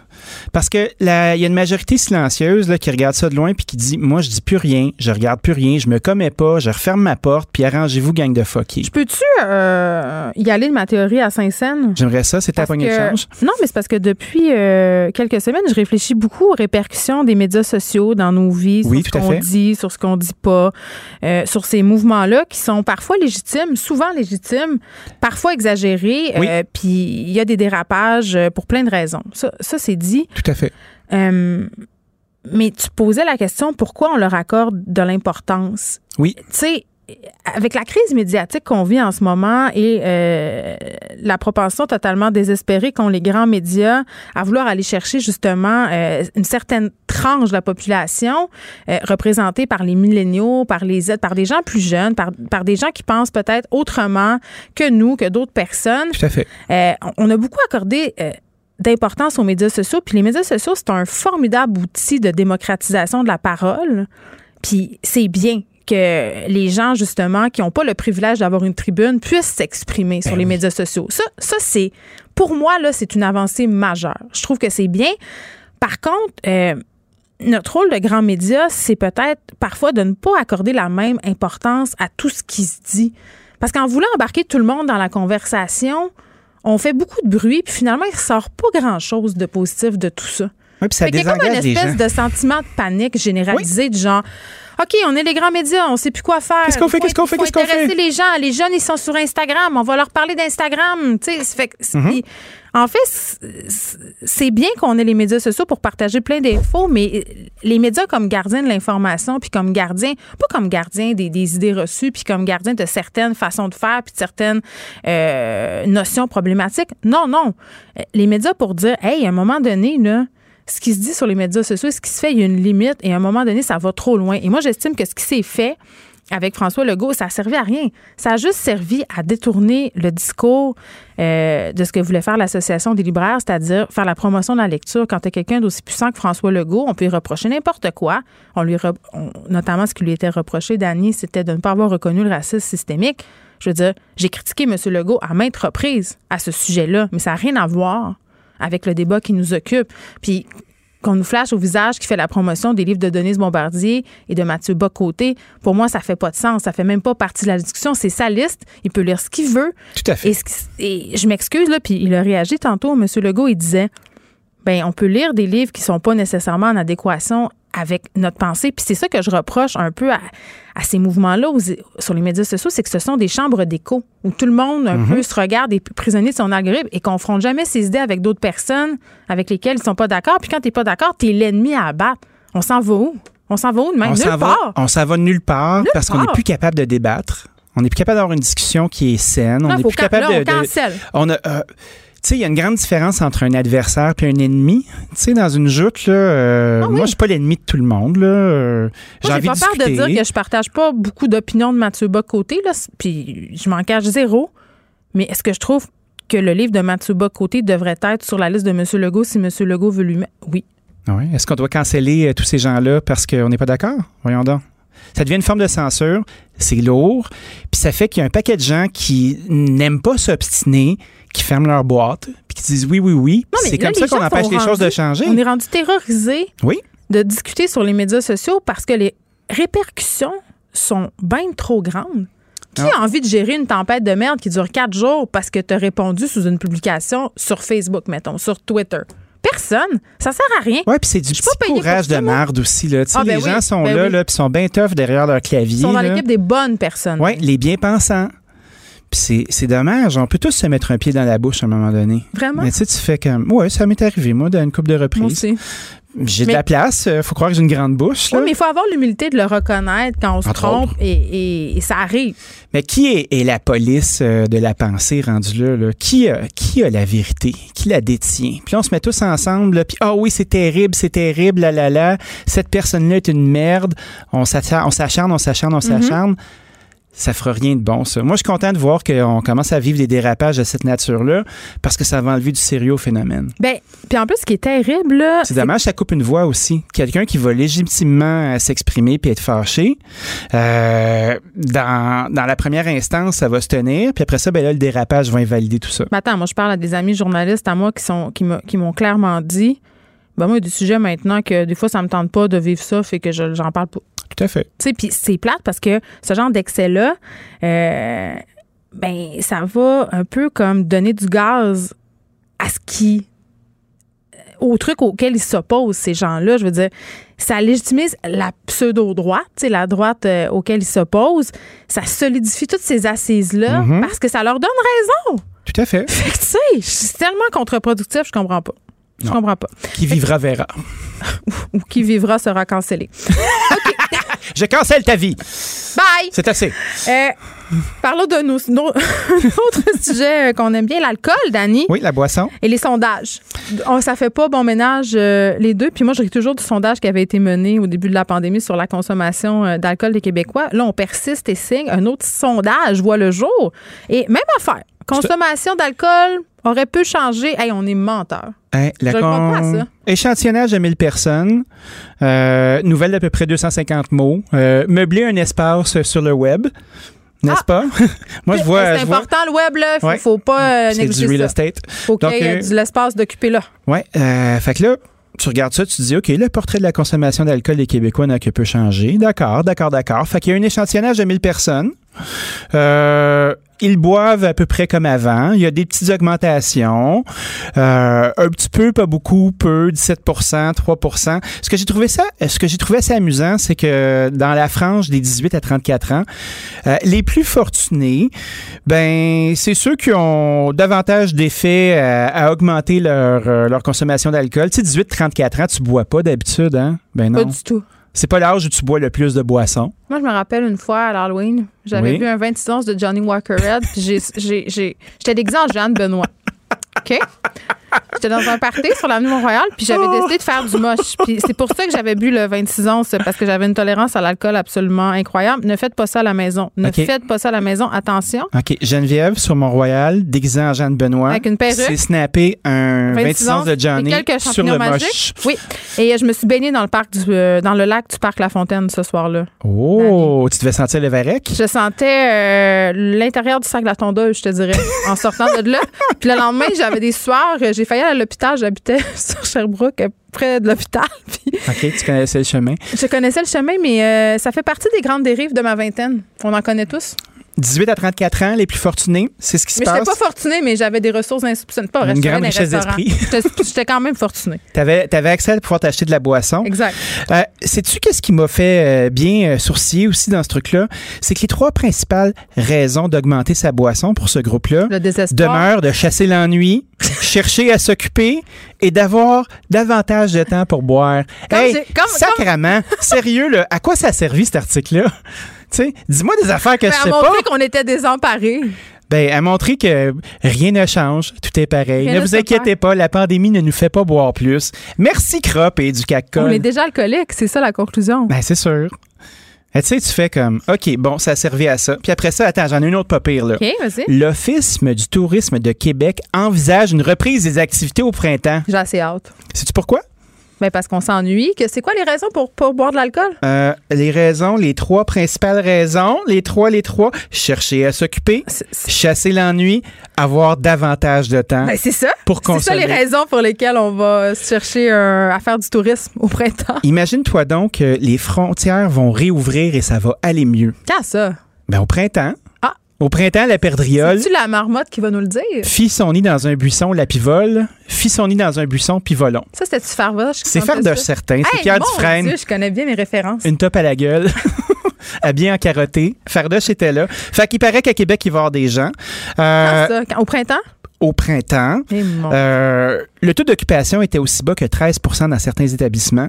Sais-tu qu'est-ce qui a fait sourciller les gens? La Non. perception des taxes. Crissement moins de taxes de perçu, mon ami. Beaucoup moins de Oh, taxes. padaille. oui. Fait que tu vois, habituellement, on en perçoit 13,9 millions là, sur les chambrés. Mais là, on est à 2,5 millions. Et ça, ça fait des millions à rattraper, ça. Oh là là là là là là! Je sais. What ta ta ta! Une jarre pour les, les voix, peut-être aussi. Une voix pas. Non, des voix, c'est le fun. J'aime ça, les petites pièces de théâtre. quand Ben, des- moi, je pense qu'on peut faire du théâtre de Quand sondage. tu fais l'hôtelier, l'hôtelier qui dit Hum, Je suis un hôtelier. Donc, euh, le budget euh, pour le développement des affaires et le marketing passera euh, de 15 millions l'année dernière dans les marchés extérieurs à 9,5 millions. Fait qu'on n'ira pas guidonner notre Québec à l'extérieur des marchés locaux. On n'ira pas aux je États-Unis flasher notre Québec malgré le fait qu'on espère que les Américains traversent. Donc, c'est pas mal ça qui se passe à Québec. Moi, là, j'ai je- très hâte, j'ai très hâte que le monde normal revienne. Hein? J'ai très, très hâte de tout ça. Qu'on Ouais, aille se fasse vacciner, là, puis que ça fonctionne, euh, qu'on puisse aller à Québec en toute quiétude. moi, je crois pas à ça. Puis, tu sais, euh, il y a eu des investissements majeurs là, qui ont été annoncés pour relancer le tourisme à Montréal aussi.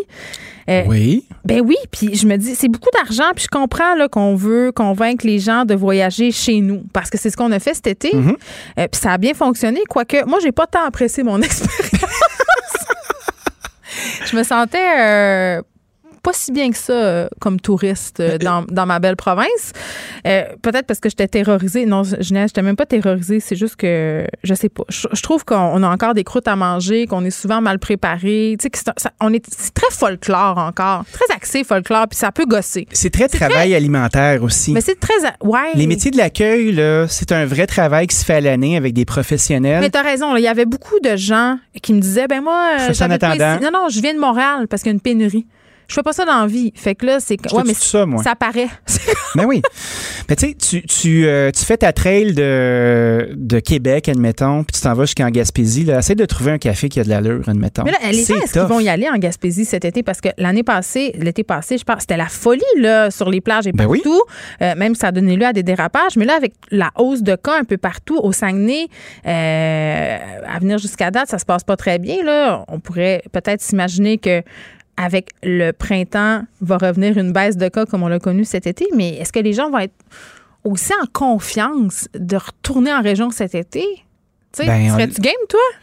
Moi, je suis game parce que je me promène quand même beaucoup. C'est sûr que de se déplacer euh, dans des zones qui sont devenues rouges, on le fera pas. On n'a pas le droit de toute façon.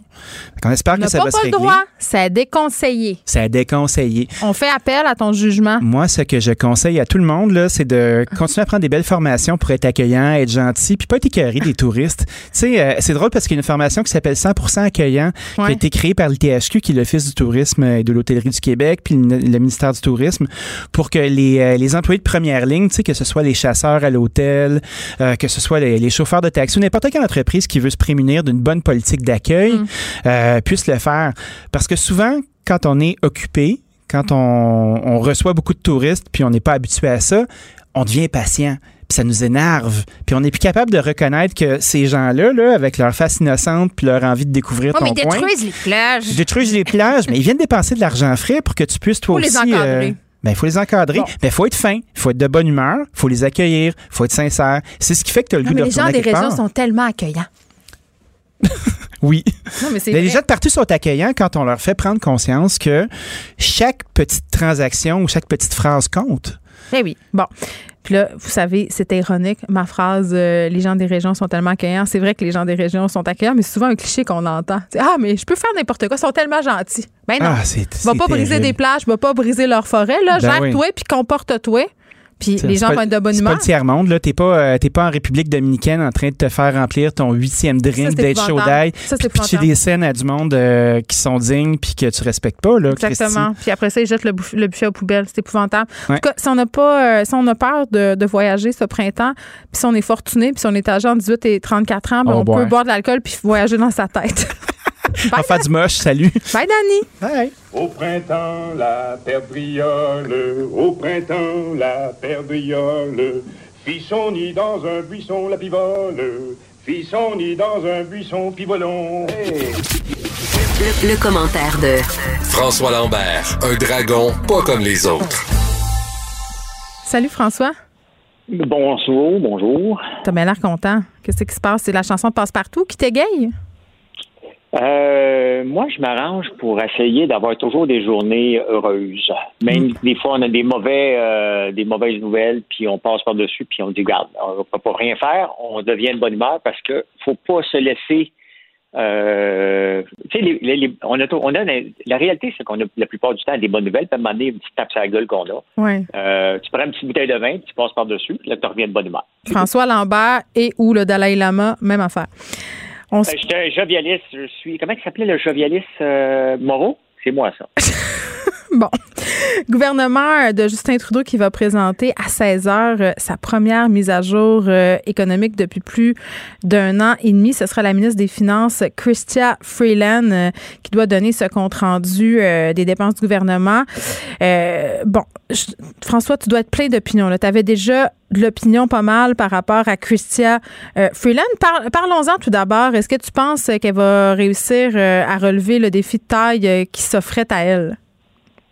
Ben, la réalité, c'est qu'elle a une réputation d'être plus dépensière que Trudeau et Bill Morneau mis ensemble. Donc, euh, euh, il faut reconnaître quand même qu'elle a été capable de tenir tête un peu à, à Donald Trump et à son équipe. Oui. Mais, Dans quel euh, dossier? genre, euh, ben, dans le dossier justement de du lait, euh, Mm. on a donné quand même les producteurs de lait viennent d'avoir 2 milliards, mais euh, elle a tenu son bout parce qu'ils en voulaient, eux autres voulaient l'éliminer au complet. Donc euh, pour perso, j'aurais pas détesté ça de revoir une, mais bon.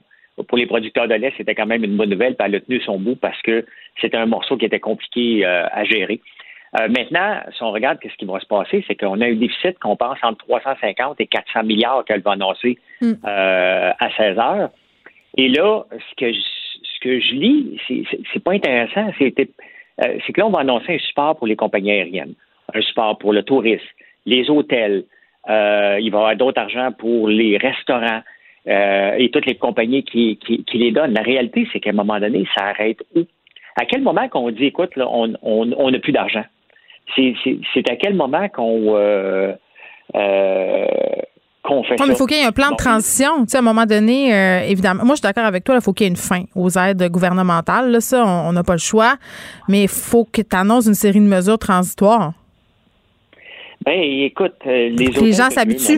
euh, ouais, mais tu sais, les, les, les hôtels, tu as déjà eu mon opinion par rapport à ça. C'est des gens comme moi qui font des investissements. Certains qui sont payés, certains ne le sont pas. Mm. Ben, ceux-là devraient rentrer dans la catégorie, ceux-là le- ne le sont pas, tout simplement. C'est pas un individu. Il n'y a pas grand euh, individus qui, euh, qui possèdent des hôtels. C'est des groupes, des groupes financiers qui sont capables de le supporter, puis ça fait partie du risque en affaires. Euh, à part Malenfant, le dernier que je connais là, qui avait des hôtels tout seul, c'était Malenfant. Euh, comment il s'appelait Malenfant, là, le manoir Richelieu? T'étais peut-être trop jeune pour ça. Oui, je pense que oui, François. ouais, excuse-moi, là. J'aimerais pouvoir t'aider, mais ça sera impossible. Ah, mais écoute, c'est l'histoire du Québec. Euh, je te donnerai un devoir à faire pour googler. On Non, ça va être demain. correct. Euh, je vais faire les devoirs avec mes trois enfants, puis je pense que je vais avoir eu mon lot de devoirs pour ce soir. Toi, fais les tiens. Toi, fais les tiens et euh, connais les noms que tu t'apprêtes à lancer en ondes avant de les lancer. Oui, je, je sais que c'est euh, Malenfant, j'ai oublié son nom. OK, Fred Mais va nous aider, là. Des manoirs mais, Richelieu. go, go. Oui, oui. Euh, donc, tu sais, la réalité, c'est qu'on peut pas aider tout le monde. Puis moi, ça m'inquiète de voir tout ça. Il va avoir, euh, dans- les mesures, il va y avoir. Mm-hmm. Raymond Malenfant? les- Oui, ah, Raymond tu vois, Malenfant. je l'ai, mon, mon cerveau s'en est rappelé avant, avant Google. Fait que, tu vois, j'étais pas super à l'école. Ben, écoute, c'était un des derniers là, que, que, que je connaisse qui avait des, euh, des hôtels du sol. là. Ouais. Euh, Quand même pas un- Mais bon, regarde, il va y avoir de l'argent pour les femmes, il va y avoir de l'argent pour les personnes, les, les résidences de personnes âgées. Euh, la réalité, c'est qu'est-ce qu'il va y avoir des transferts aux provinces? Parce que euh, est-ce qu'il va jouer directement dans les compétences des provinces pour aller s'immiscer là-dedans sans donner l'argent aux provinces? Euh, ça va. Je Ben, il s'est oui, il a voulu s'immiscer pour la question notamment euh, des CHSLD et des RPA, puis il s'était fait pas mal euh, rabrouer par le go. Ben, il va se faire rabrouer encore parce que la réalité, c'est que ça fait partie du programme qu'elle va annoncer, une aide supplémentaire aux personnes, euh, aux résidences de personnes âgées. Hmm. Donc, il, il, il respecte pas le, tu sais, il respecte pas le, le, le, le champ de compétences des provinces. Il va aller jouer là-dedans. Euh, puis, ils vont remettre encore de l'argent dans les infrastructures, puis éliminer les euh, gaz à effet de serre. Euh, tu sais, l'infrastructure, là, euh, tu sais que on, parlait de Starlink, euh, de l'Internet haute vitesse, Oui. parce que les autres vont être prêts. Euh, ils ont commencé à déployer, hein, juste au Québec, ils n'ont pas encore déployé. Mon nom est là quand même pour avoir l'Internet haute vitesse. Mais pendant ce temps-là, eux autres veulent déployer la fibre optique pour dans 30, euh, dans, dans, dans 10 ans. Tu sais, c'est des choses comme ça, des programmes que ben, ça avait- la réalité, c'est qu'ils ils annoncent ça, mais ça verra pas le jour. Là. Euh, il va y avoir d'autres technologies pour voir si on va déployer de la fibre optique partout. quand il y a une technologie avec les satellites qui existent déjà, qui, sont, qui est disponible. Euh, donc, c'est inquiétant ce budget-là. J'ai hâte de le voir quand même. Je vais l'écouter attentivement. Mais on s'attend à quoi, François, euh, au niveau des répercussions? Là, là, on nous annonce un déficit euh, inégalé. Là, ça, je pense que c'est clair. Là. Mais est-ce qu'on va avoir une hausse de taxes? Est-ce que ce sera vraiment une période d'austérité? concrètement, ça va être quoi les effets sur notre économie?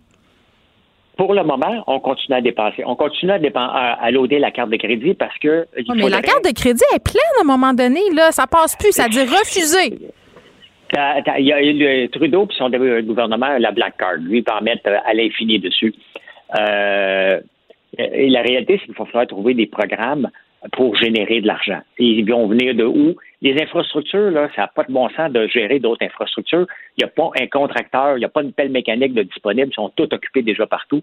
Donc, c'est un peu stupide et même euh, dangereux pour la société d'aller euh, remettre de l'argent là-dedans, parce que la seule chose qui va arriver, qu'est-ce qui arrive lorsque les gens sont tous en demande? Bien, ils augmentent leur prix.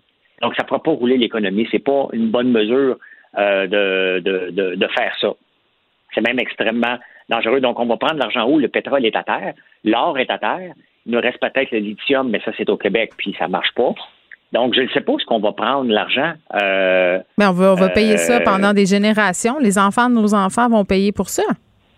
C'est ça qui arrive. Oui. Ben, je pense que c'est toi et moi qui va le payer avant nos enfants. Hein. On va, on va le payer cher. Euh, ben, comme toutes les comme toutes les sociétés à travers le, monde, on, on, va le, on va tout le payer cher. Mais à un moment donné, il faut faire couper parce que l'austérité veut dire quoi? Euh, moi, ce ne serait pas de l'austérité. L'austérité, c'est parce qu'il faut falloir qu'ils mettent la hache dans certains programmes, tout simplement. Parce en même temps, qu'est-ce que tu veux qu'ils fassent? C'est ça, là, parce que je comprends. Je suis d'accord avec toi, il faut, faut arrêter. À un moment donné, il faut qu'il y ait une limite à l'aide gouvernementale. Euh, et des entreprises, malheureusement, qui vont fermer. Il va falloir l'accepter, il va falloir vivre avec. Mais comme gouvernement, euh, comme ministre des Finances, qu'est-ce que tu fais? Qu'est-ce que tu fais pour remettre ton économie sur les rails? Qu'est-ce que tu fais pour pas que la population, justement, soit plongée dans une espèce de grand noirceur économique trop longtemps? sais, ça se peut-tu? On est en train de rêver en couleur en pensant qu'on va s'en sortir euh, ça sera pas ultra dur. Non, non, mais c'est sûr qu'on rêve en couleur parce que la réalité, c'est qu'on va dire parfait. tu vas voir les prochaines mesures qu'on va entendre. On va entendre le NPD dire ça. Euh, on va entendre le Bloc québécois dire ça. Il faut aller maintenant à la chasse au, euh, blanchiment d'argent puis à, l'invasion fiscale. Il faut aller taxer les grands, de, les grands de ce monde et les paradis fiscaux. Le, problème avec les, euh, les arrangements fiscaux, si on veut, c'est hum. pratiquement impossible à arranger quand même qu'on le veut. Mais ben, si tu as de l'argent en caisse dépôt et placement, puis les régimes de retraite du Québec investissent tous dans des compagnies euh, qui font qui sont dans des paradis fiscaux, l'important c'est que ces compagnies-là, ah, au final, payent leurs impôts au Québec.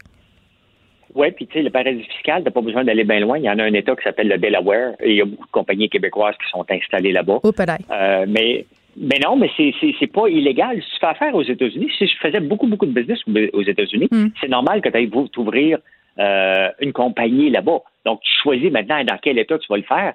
Ben, on n'est pas, il n'y a personne de fou. Là. Après ça, quand tu vas ramener les produits, les profits au Québec, tu es imposé. Hmm. Mais euh, donc, on va dire parfait. Ça, c'est pas légal. Donc, la réalité, c'est parler des, paradis fiscaux paradis fiscaux. C'est très populaire, mais c'est pratiquement impossible. parce que les gens euh, utilisent l'expression paradis fiscaux sans trop savoir ce que ça veut dire finalement. C'est comme l'expression la plus galvaudée en finance, je pense.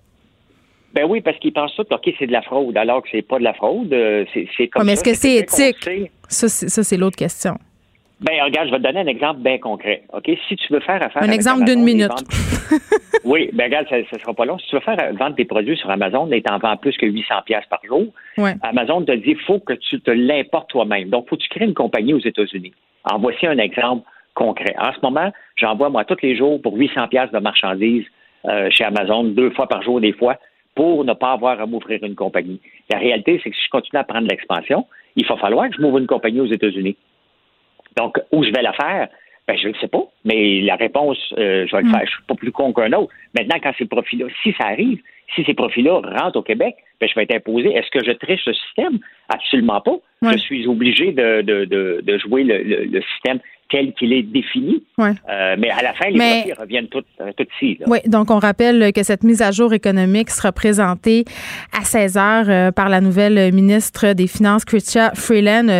son prédécesseur, Bill Morneau, prévoyait 343 millions. On serait plutôt rendu à 400 milliards, François. Merci beaucoup. À demain. Oui, salut. Mario Dumont va y revenir plus tard. aussi. Joignez-vous à la discussion. Appelez ou textez le 187 Cube Radio 1877 827 2346. Hello. Cube Radio. Cube Radio. En direct à LCN.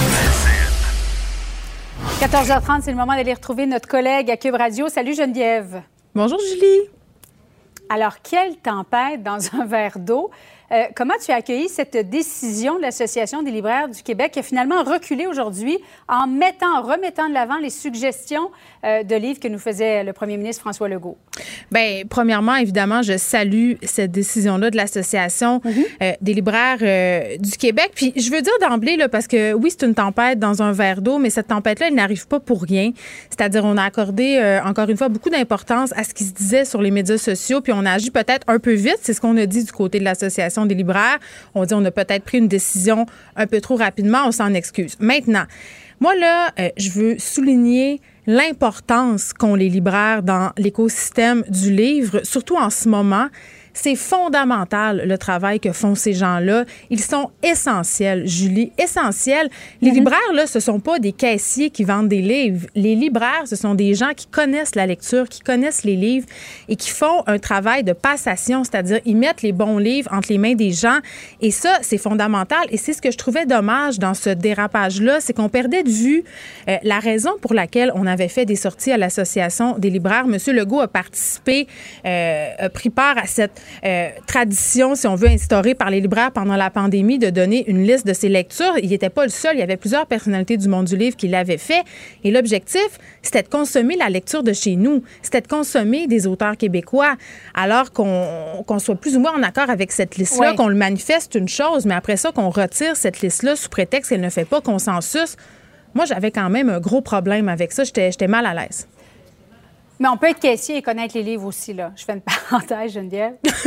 Bien sûr, sauf qu'un libraire, c'est quelqu'un Bon. qui c'est- un métier, tu sais, donc Voilà. ils sont importants ces gens-là. Puis je trouve que ça vraiment ça détournait l'attention sur le sujet qui est important. Et le sujet qui était important, c'était lire, lire des livres québécois. Et ça a un peu éclipsé Ben tout oui, ça. C'est d'ailleurs euh, La genèse de ça, c'était de nous encourager à lire. Puis là, le fait que l'Association des, des libraires du Québec ait décidé, dans un premier temps, de publier euh, les suggestions littéraires de François Legault, de les retirer.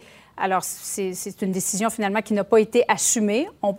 On, met de l'avant les suggestions du premier ministre. On les retire parce qu'on a reçu différentes plaintes du fait que François Legault euh, ne croit pas qu'au Québec, il y a du racisme systémique. On n'est pas d'accord non plus avec les suggestions du premier ministre. Oui, mais en même temps, c'est les siennes. Ben- Euh, c'est un, peu- c'est un peu étrange, cette première décision qui a été prise vendredi dernier. Je peux comprendre que le contenu de certains livres puisse déplaire à une certaine tranche de la population. Euh, c'est un Mhm. droit, mais la liberté d'expression aussi, c'est un droit, la liberté de lire les livres qu'on veut lire, de se confronter aussi à des opinions qui sont pas les nôtres dans des livres. C'est d'ailleurs ce que soulignait M. Legault quand il est revenu sur la situation un peu plus tôt sur les médias sociaux. Euh, c'est important.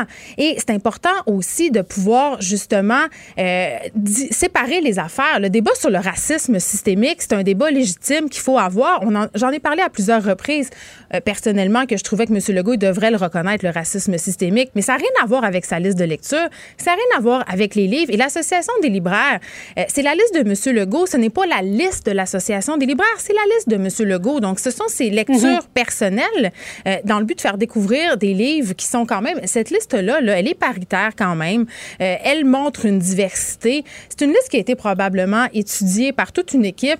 Euh, à mon sens, c'était une belle liste. Pour vrai, on peut être en accord ou pas avec des théories avancées par des auteurs qui s'y trouvent, mais où, où est-ce qu'on s'en va si on n'est plus capable de lire des livres qui sont diversifiés, qu'on lit juste des affaires qui sont en accord avec nos convictions profondes? On est dans nos propres chambres d'écho et il n'y a plus de place pour le dialogue, il n'y a plus de Ouais. place pour la discussion. Mais dis-moi, Geneviève, parce que, bon, euh, François Legault a suggéré Coucoum, euh, le, le livre de notre collègue François... euh, Michel Jean. François- Michel Jean, plutôt. Et il t'a déjà suggéré, toi, euh, il a déjà suggéré ton, ton livre le 2 Oui. août dernier, La déesse des mouches à feu de Geneviève Peterson. Euh, J'étais curieux de lire le, le roman de cette chroniqueuse. Elle raconte dans un langage cru la, ville, la vie, en fait, d'une adolescente de Chicoutimi dans les années 90, etc. Est-ce que, est-ce que ça aide, ça, Geneviève?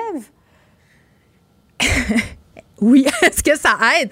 La réponse, c'est oui. Mais il faut dire qu'au départ, euh, Julie, je suis une autrice quand même qui est vraiment privilégiée euh, dans le milieu littéraire parce que, un, j'ai des tribunes, deux, mes livres vendent quand même bien, ce qui n'est pas le cas euh, de tout le monde. Puis c'est vraiment Mm-hmm. un privilège parce qu'il y a des gens qui sont très talentueux puis qui ont moins de ventes. Et quand je peux dire que quand le premier ministre fait une sortie sur son livre, là, ça fait augmenter les chiffres de vente. Donc, c'est une tribune absolument incroyable pour les auteurs. Et à l'heure où la culture en arrache, là, et à l'heure où, où il y a des Ouais. Auteurs qui ont de la misère à joindre les deux bouts, peut-être que de se retrouver sur cette liste euh, de François Legault, ça va aider ces gens-là, puis ça va aider la chaîne du livre, puis ça va aider les libraires indépendants. Donc moi, j'avais envie de dire, faut pas que ça, ça vous influence à aller chez vos libraires indépendants. Allez-y, c'est important. Puis lisez des livres euh, québécois, des auteurs d'ici, parce que ça met du, pain puis du beurre sur leur table. Pas que, parce que souvent, les auteurs, il faut faire d'autres métiers, hein, parce qu'on paye pas nos factures avec nos livres.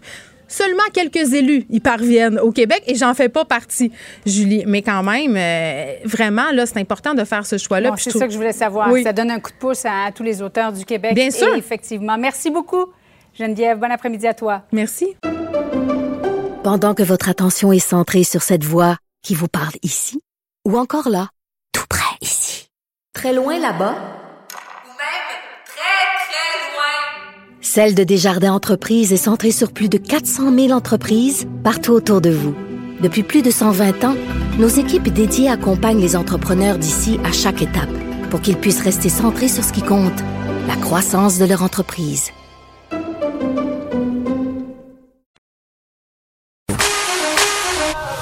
Pour elle, une question sans réponse n'est pas une réponse. Geneviève Peterson. Cube Radio. Un nouveau refuge pour femmes sans abri ouvrira ses portes dès demain à Montréal. J'en parle avec Marina Boulos-Winton, directrice générale de l'organisme chez Doris. Madame Boulos-Winton, bonjour. Bonjour, ça va bien? Oui, ça va très, très bien. J'ai bien envie qu'on se parle euh, de cette nouvelle ressource parce qu'il me semble que quand on parle euh, d'itinérance au féminin, l'itinérance chez les femmes, euh, c'est pas exactement euh, pareil que l'itinérance au masculin. Je crois qu'il y a des différences, non? Oui, mais premièrement, j'aimerais corriger euh, euh, comment on a été euh, introduit. Chez Doris euh, existe depuis euh, 1977. Nous sommes normalement un refuge de jour. Et à cause de la pandémie et l'augmentation d'itinérance féminine, nous allons être ouverts 24 heures. Donc, nous ne sommes pas une nouvelle ressource, mais nous prolongeons nos horaires pour offrir des services maintenant de nuit. Euh, Pardon, merci, euh, merci pour cette oui, rectification, c'est important. Parfois, euh, on s'en fait passer des petites vites, comme on dit, mais merci de l'avoir rectifié. Donc là, vous, justement, euh, vous ouvrez 24 heures sur 24 parce que les besoins pour les femmes itinérantes sont grandissants, c'est ce que je comprends. C'est ça. À Montréal, on dit que euh, euh, en temps normal, il y a à peu près 3, 000 personnes itinérantes et environ 25% euh, des itinérants sont des femmes. Et en ce moment, le nombre de personnes itinérantes ont doublé pendant la pandémie. Bon, et c'est en quoi les besoins sont-ils différents spécifiquement? Euh, ben, euh, l'itinérance féminine euh, est beaucoup plus cachée parce que les, les femmes n'aiment pas admettre qu'elles sont euh, itinérantes, elles sont beaucoup plus vulnérables. Donc souvent, elles vont soit faire du couchsurfing chez des amis ou aller dans des restaurants 24 heures et prendre un café toute la nuit. Ou donc voilà et, et on- typiquement, euh, malgré que 25% de la population itinérante est féminine, euh, seulement 10 à 14% des lits euh, qui existent sont pour des femmes. Donc, c'est sûr qu'il y a un grand besoin parce que euh, quand on voit les femmes en ce moment qui quittent chez Doris, la moitié n'ont nulle part où aller. Et donc, pourquoi c'est différent? C'est que elles se cachent. C'est très caché parce qu'elles sont, euh, elles, elles sont aptes à être victimes de, de toutes sortes de, de des gens qui profitent d'elles. Oui, puis comment on l'explique, cette augmentation-là des femmes euh, sans abri, Mme Boulos-Witton? Euh, comment est-ce qu'on l'explique? C'est que euh, les restaurants sont fermés, les bibliothèques sont fermées, euh, les, euh, les centres d'achat, on ne peut pas s'asseoir à l'intérieur d'un centre d'achat comme avant. Euh, on ne peut pas rester chez un ami sans s'isoler ou peut-être ils ne veulent pas recevoir du monde sur leur leur divan. Donc, l'itinérance est beaucoup moins cachée qu'auparavant et les, les, gens ont moins d'options où, où aller. Oui, puis je parlais à des responsables de maisons euh, d'hébergement qui me disaient que parfois, par manque de ressources, on avait des femmes qui se retrouvaient en situation euh, d'itinérance parce qu'elles devaient quitter un conjoint violent. Ça, est-ce que vous le voyez? Euh, ça, on le voit, mais on voit aussi des gens, des femmes que peut-être leur nom n'est pas sur le bail et euh, qu'elles se font, euh, elles, elles, elles, sont mises dehors de l'appartement parce que leur nom n'est pas sur le bail. Donc, on a vu plusieurs de ces situations comme mm. ça. Euh, donc voilà, où on, on peut voir peut-être des femmes qui vont recevoir leur chèque de bien-être social euh, et qui payent, qui sont capables de peut-être payer pour une chambre euh, à quelque part ou chez quelqu'un et puis dès qu'ils n'ont pas de sous, euh, elles se retrouvent euh, dans la rue, encore une fois. Donc, euh, mais, mais elles vivent tous euh, le, risque de, de violence hein, en, en, étant euh, sur la, dans la rue. Oui. C'est la réalité des, des femmes itinérantes. Est-ce que vous pensez qu'on oublie les femmes sans abri, qu'il y a plus de ressources pour les hommes sans abri? Je, je dirais que oui. Je pense que euh, je pense que c'est excellent d'avoir euh, euh, un, un, grand hôtel qui est disponible pour 380 personnes, mais le fait qu'on rende disponible dans un océan d'hommes 40 lits ou un étage pour les femmes, je pense qu'elles auraient pu avoir un hôtel ailleurs. C'est vraiment par manque de, de fonds. Ben oui, puis euh, j'allais dire, euh, là, euh, ces femmes-là, ils pourront aller chez vous, mais là, vous avez 18 lits. Est-ce que ces lits-là seront tous occupés? Est-ce que vous aimeriez avoir plus de lits dans un avenir rapproché? Ben, nous avons des plans d'ouvrir un refuge de nuit dans un, autre immeuble à quelques pas de notre centre de jour. Mm-hmm. en décembre de l'année prochaine. Mais la réalité, c'est que d'acheter un immeuble et, et de le convertir en refuge est très cher. Donc, nous, par exemple, on a acheté une maison de ville pour un million de dollars, mais pour le convertir et l'agrandir, c'est un autre 3,5 millions de dollars. Hmm. Et ça, cet immeuble, ça va accommoder 22 personnes.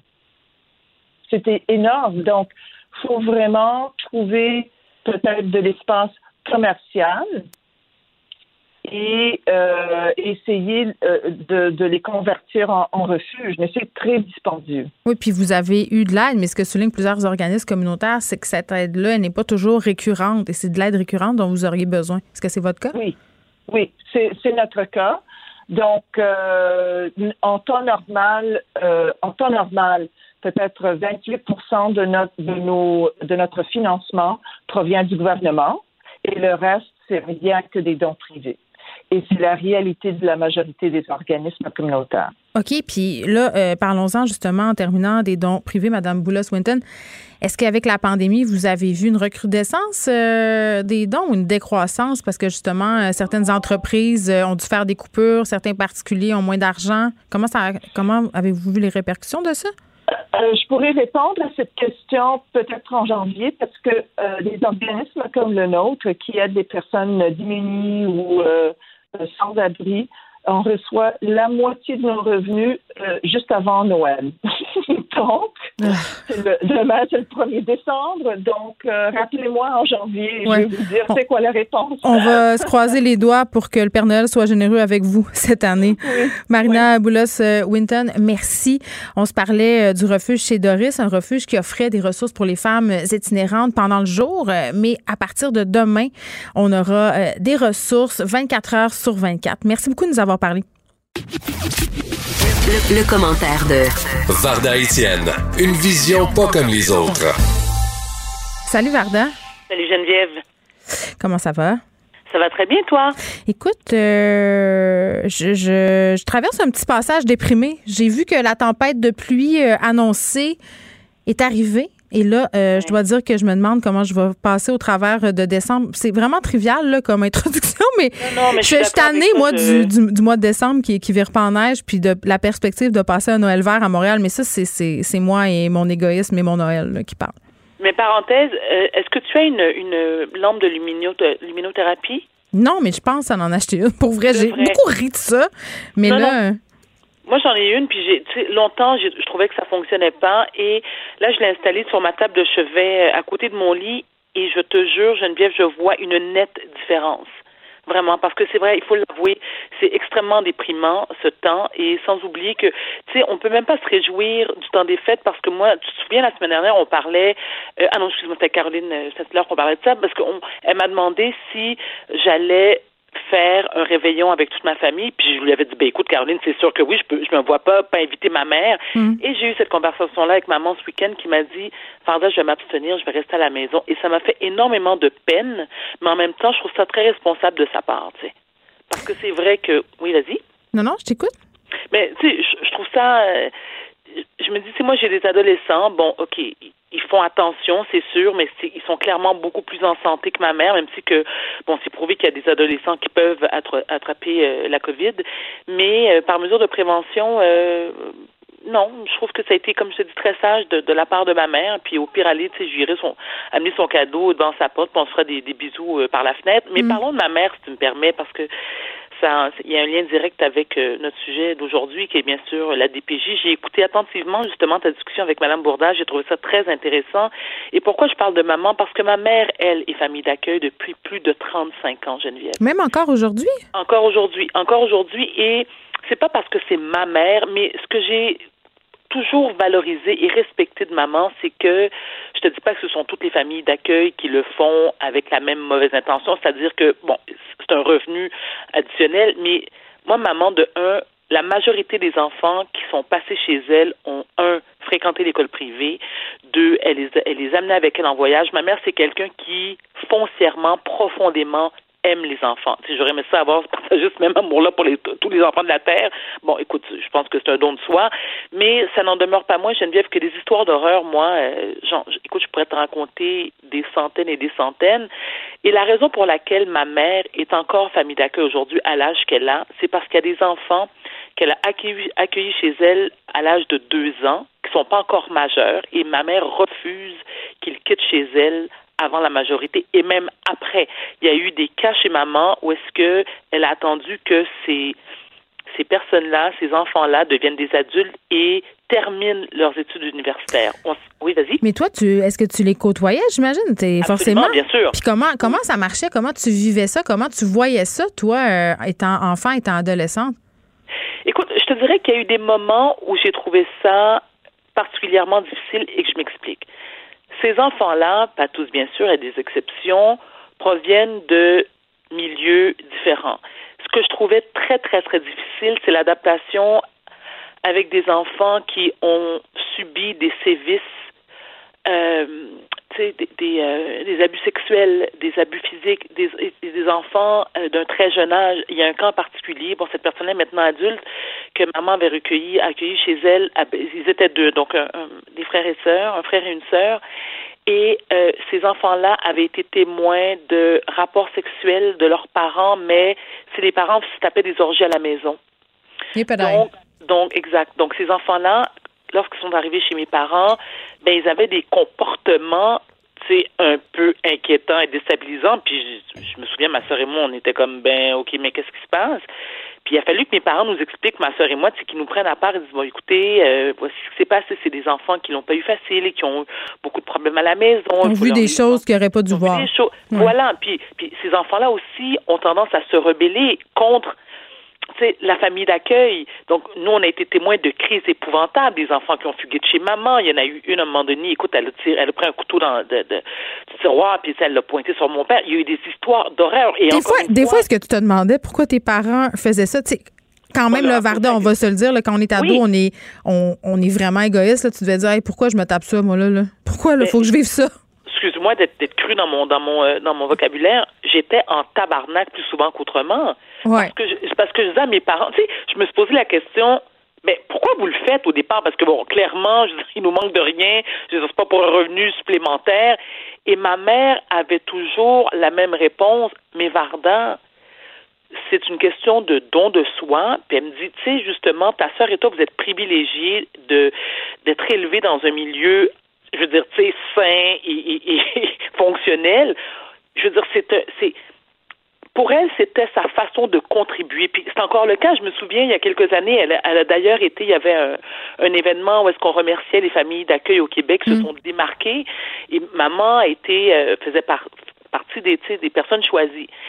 Et euh, lorsqu'on lui a demandé d'approcher le lutrin pour faire un genre de discours de remerciement, écoute, elle s'est, elle s'est, euh, sais, je dirais, s'est effondrée, tu sais, je dirais, elle pleurait, puis donc je, je suis venue prendre la parole à sa place, puis j'ai expliqué qui était ma mère, puis pourquoi, et elle ne comprenait pas, mais encore une fois, c'est moi je le dis toujours, bon, tu vas me dire, j'ai un parti pris, mais ma mère c'est une sainte, parce qu'elle ne comprenait pas pourquoi, euh, euh, tu sais, le- le- elle était félicitée et mise de l'avant et qu'il y avait le spot sur elle parce que euh, tu sais, c'était une bonne famille d'accueil. Et, et elle a raison parce qu'il y a aussi des enfants qui sont passés chez maman qui, elles, c'était leur 3, 4, 5, 7, huitième famille d'accueil, qui ont vécu l'horreur. On a entendu des histoires de familles d'accueil qui, par exemple, mettaient un cadenas sur le frigo lorsqu'ils quittaient la demeure pour pas que les enfants aillent prendre la bouffe.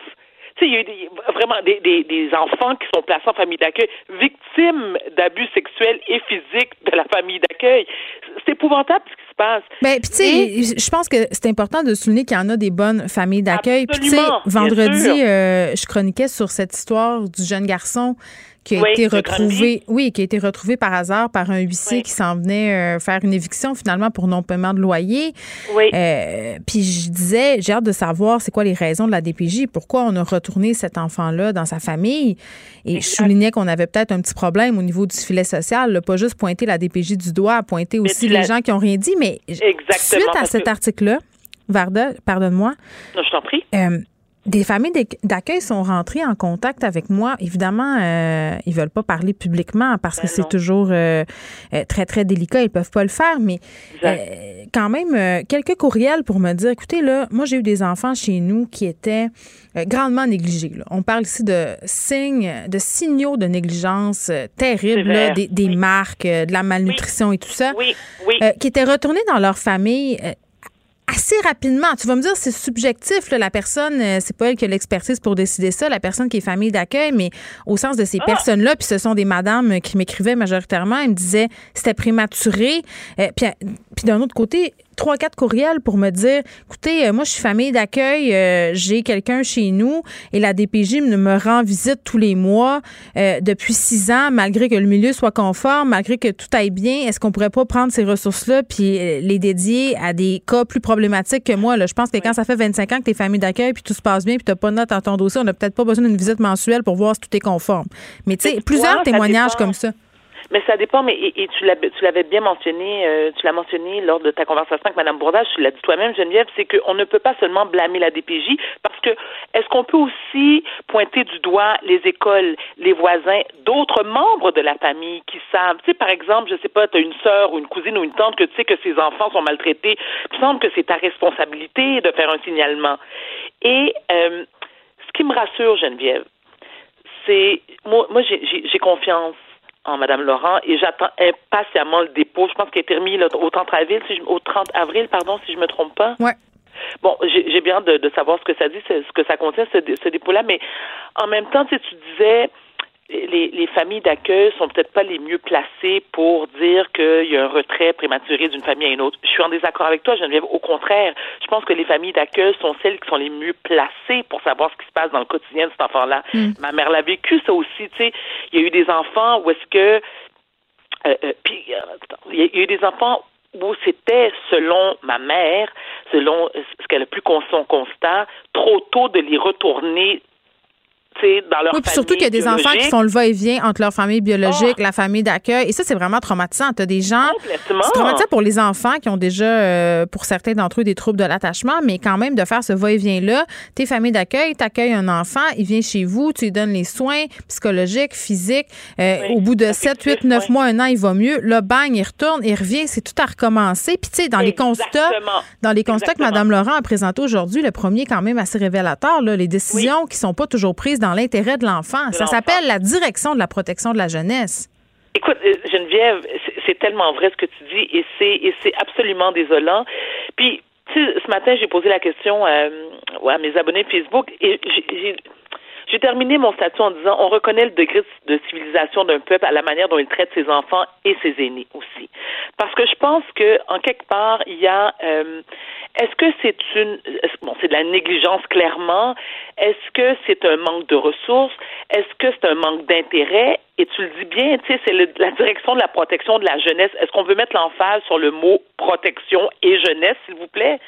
Parce que clairement, tu sais, le système euh, de, de, de- de la direction de la protection de la jeunesse est déficient depuis des lunes, des lunes et des lunes. Moi, j'ai une très bonne amie à moi, puis je vais la nommer parce qu'elle n'a aucun problème, Sarah Kanta, qui est l'une de mes meilleures amies, avocate, qui était avocate à la DPJ, qui était complètement découragée, écœurée.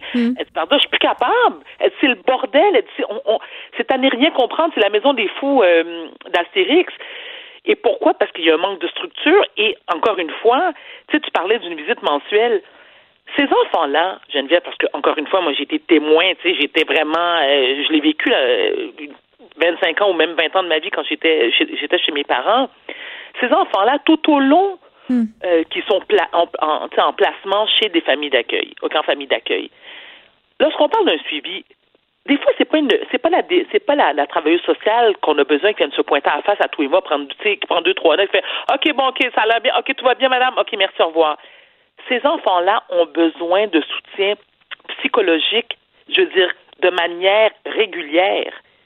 Parce que, clairement, si tu es placé en famille d'accueil, c'est que ça va pas très bien chez vous. Lorsque tu es en famille d'accueil depuis l'âge de 3-4 ans parce que tu as été victime de sévices physiques, sexuels et autres, clairement, le fait de te déplacer dans une autre, de, de, te placer dans une autre famille, OK, parfait, mais tout ce que tu as vécu avant, ça disparaît pas le jour où tu débarques chez ma mère. Donc, Ben non, puis tu sais, tantôt, euh, puis on va clore là-dessus, euh, Varda, parce que le temps file, mais tu disais tantôt, tu avais paraphrasé Gandhi là, sur ta page Facebook par rapport euh, euh, au degré de civilisation d'un peuple à- versus la façon dont il traite ses enfants. ses La, enfants. situation, la, la citation, c'est de la façon dont il traite ses animaux. Et je peux Non, dire je que, je peux dire qu'au Québec, là, on traite nos animaux très, très mal. Non, mais très, très mal. Très, très mal. On n'a pas de loi. Je faisais une entrevue en début d'émission sur le fait que on a des usines à chiots. C'est dégueulasse. On s'en sac. On dispose de nos animaux. Donc, ça, on est capable de disposer de nos animaux comme ça. Imagine nos enfants. Tu sais, à un moment donné, c'est parce qu'on le voit pas. vrai- C'est tellement vrai ce que tu dis parce que, mon Dieu, je, je suis très perspicace comme d'habitude. C'est exactement pour ça que j'ai changé la citation de Gandhi. Parce que je voulais mettre l'emphase sur nos aînés et nos enfants. Mais tu as tout à fait raison par rapport aux animaux. Mais c'est sûr que lorsqu'on parle d'être humain, je te dis pas que la vie d'un animal est moins est, moins. Mais non, mais les êtres humains, c'est bien plus important que les animaux. Là, on fait un, on fait un paquet de Ben, troubles avec les oui. serres allons à Michel Chartrand au parc de Longueuil. Puis il y a des enfants qui crèvent dans les maisons, puis on fait rien. On attend des commissions d'enquête, puis le premier ministre dit Hey, c'est c'est dérangeant. Ben oui, mais c'est plus que dérangeant. Là, c'est évitable. C'est est, évitable. on est là. Tu sais, moi, je ne cesserai jamais de le dire, hein, Geneviève, puis vous allez me dire, je, je généralise, mais je me dis, on vit dans une société profondément malade. Ça va pas bien. Ça va vraiment pas bien. Je te le dis, là, je te- quand, quand, quand tu écoutes, quand tu entends, quand tu lis les histoires d'horreur que certains enfants vivent Ben, c'est ça. à la maison, calvaire. Pour avoir une société qui a de l'allure, ça passe par les enfants. C'est le futur. C'est le futur. C'est les futurs citoyens. Donc, si tu t'occupes Oui, pas de tes enfants, tu une demain. société tout croche. Vardon, on se reparle demain. Merci beaucoup, Geneviève. Merci. Pendant que votre attention est centrée sur cette voix qui vous parle ici, ou encore là, tout près ici, très loin là-bas, Celle de Desjardins Entreprises est centrée sur plus de 400 000 entreprises partout autour de vous. Depuis plus de 120 ans, nos équipes dédiées accompagnent les entrepreneurs d'ici à chaque étape pour qu'ils puissent rester centrés sur ce qui compte, la croissance de leur entreprise.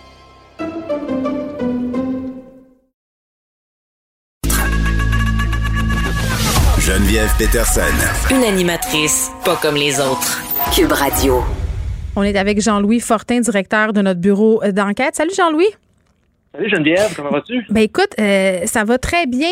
Euh, je veux qu'on fasse un petit euh, follow-up ensemble sur l'histoire du casino qui a fait couler beaucoup d'encre la semaine passée. J'en parlais avec André Noël, qui est collaborateur ici à l'émission, qui a coécrit le livre Mafia Inc.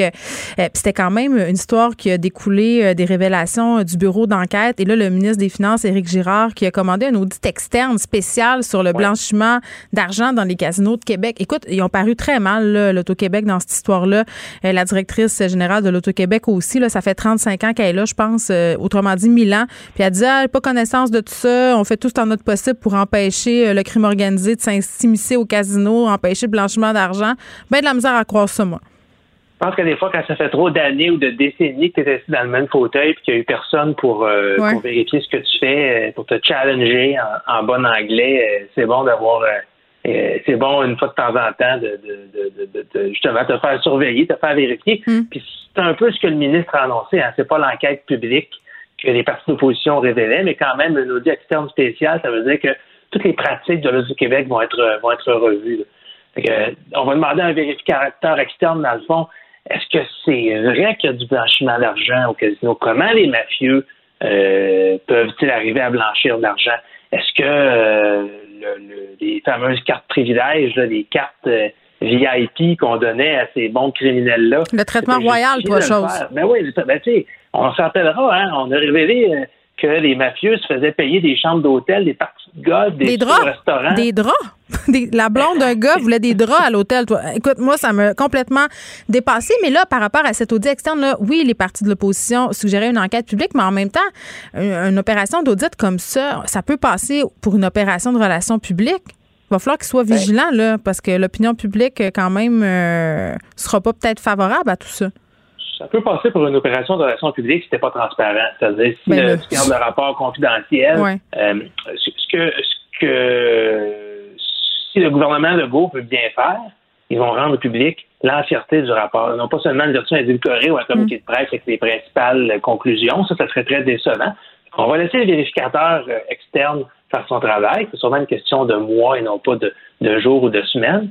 Mais euh, je pense effectivement qu'on va avoir une belle preuve de de bonne foi et de mm. transparence de la part du gouvernement si on a accès au rapport au complet. Bon, vous allez suivre ça au bureau d'enquête. Pour nous, une autre chose que vous allez suivre, euh, Jean-Louis, c'est la politique municipale parce que vous lancez un bureau d'enquête municipal. Oui, euh, un bureau d'enquête à proprement parler, c'est peut-être un peu, euh, c'est pas un bureau d'enquête, c'est une, nouvelle unité au sein de notre bureau d'enquête. Mm-hmm. Je sais qu'un peu la, la genèse de ça. Euh, le bureau d'enquête, bon, ça fait, euh, à peu près sept ans qu'on existe, puis on, en a sorti beaucoup d'histoires dans des municipalités, euh, mais on, se rend compte d'une chose, les municipalités ont perdu leur chien de garde au Québec. Il y avait, je, trouve que c'est une tragédie littéralement, dans le passé, chaque ville, chaque village au Québec avait son hebdo, hein. les journaux locaux qui allaient au conseil municipal posait des questions aux maires, aux conseillers, et qui finissait par sortir les petits scandales qu'il y avait un petit peu partout au Québec. On a perdu, malheureusement, Geneviève, au Québec. C'est peut-être pas juste au Québec, c'est partout en Amérique du Nord. Malheureusement, il y a beaucoup de médias qui vont pas très bien, mais on a perdu ce chien de garde-là. Mm-hmm. Euh, c'est très dommage, d'autant plus que on aurait pensé qu'après la commission Charbonneau, tous les élus avaient appris euh, c'est quoi un conflit d'intérêts. Euh, euh, tous les élus auraient compris que tu ne peux pas donner un contrat à ton beau-frère, puis que tu ne peux pas euh, utiliser tes informations privilégiées comme élu pour acheter un terrain que tu vas pouvoir dézoner par la suite. Mais non, malheureusement, il y en a qui n'ont rien compris. Hein, en fin de semaine, dans le Journal de Montréal et le Journal de Québec, on avait 38 cas d'élus qui ont soit été reconnus coupables ou soit qui sont présentement sous enquête, surtout de la commission municipale. Donc, on n'a pas le choix de se dire il faut faire quelque chose. on est à un an des, prochaines élections municipales. C'est pas normal qu'en toute impunité ou euh, à l'abri des regards, il y ait des, élus comme ça qui commettent des dérives à l'éthique. Alors, ce qu'on dit, Geneviève, c'est euh, on encourage les gens à nous contacter, euh, peu importe où ils sont au Québec, puis de, plein de façons. c'est sûr que le, bon vieux courriel puis le bon vieux téléphone euh, euh, on est toujours rejoignable euh, comme ça. L'adresse par courriel n'est pas compliquée. Là. JDM scoop à commercial Et euh, vous pouvez être sûr qu'à ce moment, à partir du moment où, vous nous envoyez un courriel, vous dites par exemple, euh, ça a l'air croche, il y a une, entreprise qui a des liens avec le maire qui ont reçu deux contrats l'année passée. Ben nous, on a des journalistes professionnels, des recherchistes expérimentés qui vont se pencher sur le dossier, qui vont vous aider à faire la lumière là-dedans. Oui, puis là, il faut, faut pas écrire, faut pas écrire à cette adresse courriel-là, faut pas communiquer avec le bureau d'enquête pour régler ces chicanes de voisins personnels. Parce que moi, ça, non, c'est ça. Effectivement, mais, des fois, euh, on pense que ah, c'est pas grand-chose, ça mérite pas vraiment d'être fouillé plus que ça. Puis on peut être surpris. Là, ça peut, euh, on aime mieux en recevoir plus que moins, évidemment. Là. Mais euh, il faut savoir aussi qu'on a toutes sortes d'outils sécurisés qu'on peut mettre à la disposition. Oui, parce que les gens doivent avoir peur de se faire, tu sais, mettons, quand tu fais une plainte concernant, je sais pas moi, quelqu'un que tu connais ou quelqu'un dans ta ville. Donc, c'est 100% anonyme. Mais là, on avait quand même deux exemples ce matin, Jean-Louis, de la pertinence d'avoir un bureau d'enquête municipal, entre guillemets. Moi, je vais continuer à appeler ça le bureau d'enquête municipal. Ça me dérange pas. J'aime ça. Je trouve que ça fait jeune loup. D'ailleurs, votre adresse courriel, ça aurait pu être jeune loup. J'aurais trouvé ça extraordinaire. Euh, mais je veux qu'on se parle. Pas tout le monde fait des liens avec la série. Je sais bien, mais, moi, moi c'est mon. Euh, c'est, écoute, j'ai un petit problème avec Régent Tremblay et ses séries. J'adore ça. Parlons euh, du maire de Saint-Jérôme, Stéphane euh, Maï, qui a été jugé coupable de manœuvre électorale frauduleuse.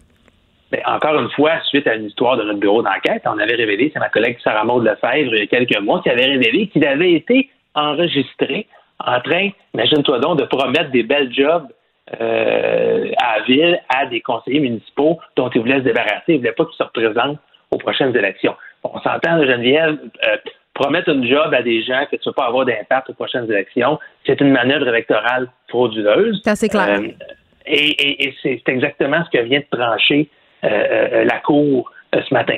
Donc là, bon, le maire de Saint-Jérôme qui disait qu'il avait agi en bon père de famille, qu'il voulait juste contenter tout le monde, qu'il n'y avait pas d'intention malicieuse là-dedans, c'est un gros revers pour lui parce que lorsque on, reçoit un, un verdict de culpabilité comme ça, il y aura des conséquences. Il faudra voir ce que la commission municipale va décider, mais on peut facilement penser à, une suspension, peut-être une perte de droits électoraux euh, aux prochaines élections, euh, certainement une amende. Euh, bon, il peut toujours aller en appel de ça, mais c'est un cas assez spectaculaire, enregistrement à l'appui d'une malversation électorale. Euh, et bon, mais ça, et ça, j'ai pas euh, aucune, aucune gêne à te dire. Je veux dire que c'est parti de citoyens qui ont dénoncé, qui ont contacté notre bureau d'enquête. Et nous, on est allé au fond des choses. Et bien aujourd'hui, on se retrouve avec un maire qui est reconnu coupable de manœuvre électorale frauduleuse. Alors, euh, ça démontre bien l'importance d'avoir des médias, des journalistes professionnels qui ont le temps de faire la lumière sur ces histoires-là du temps et des ressources. Euh, une conseillère municipale aussi de Laval qui vient de s'exclure euh, du caucus du parti du maire Marc Demers en lien avec un enregistrement vraiment embarrassant où elle est accusée de faire du financement illégal.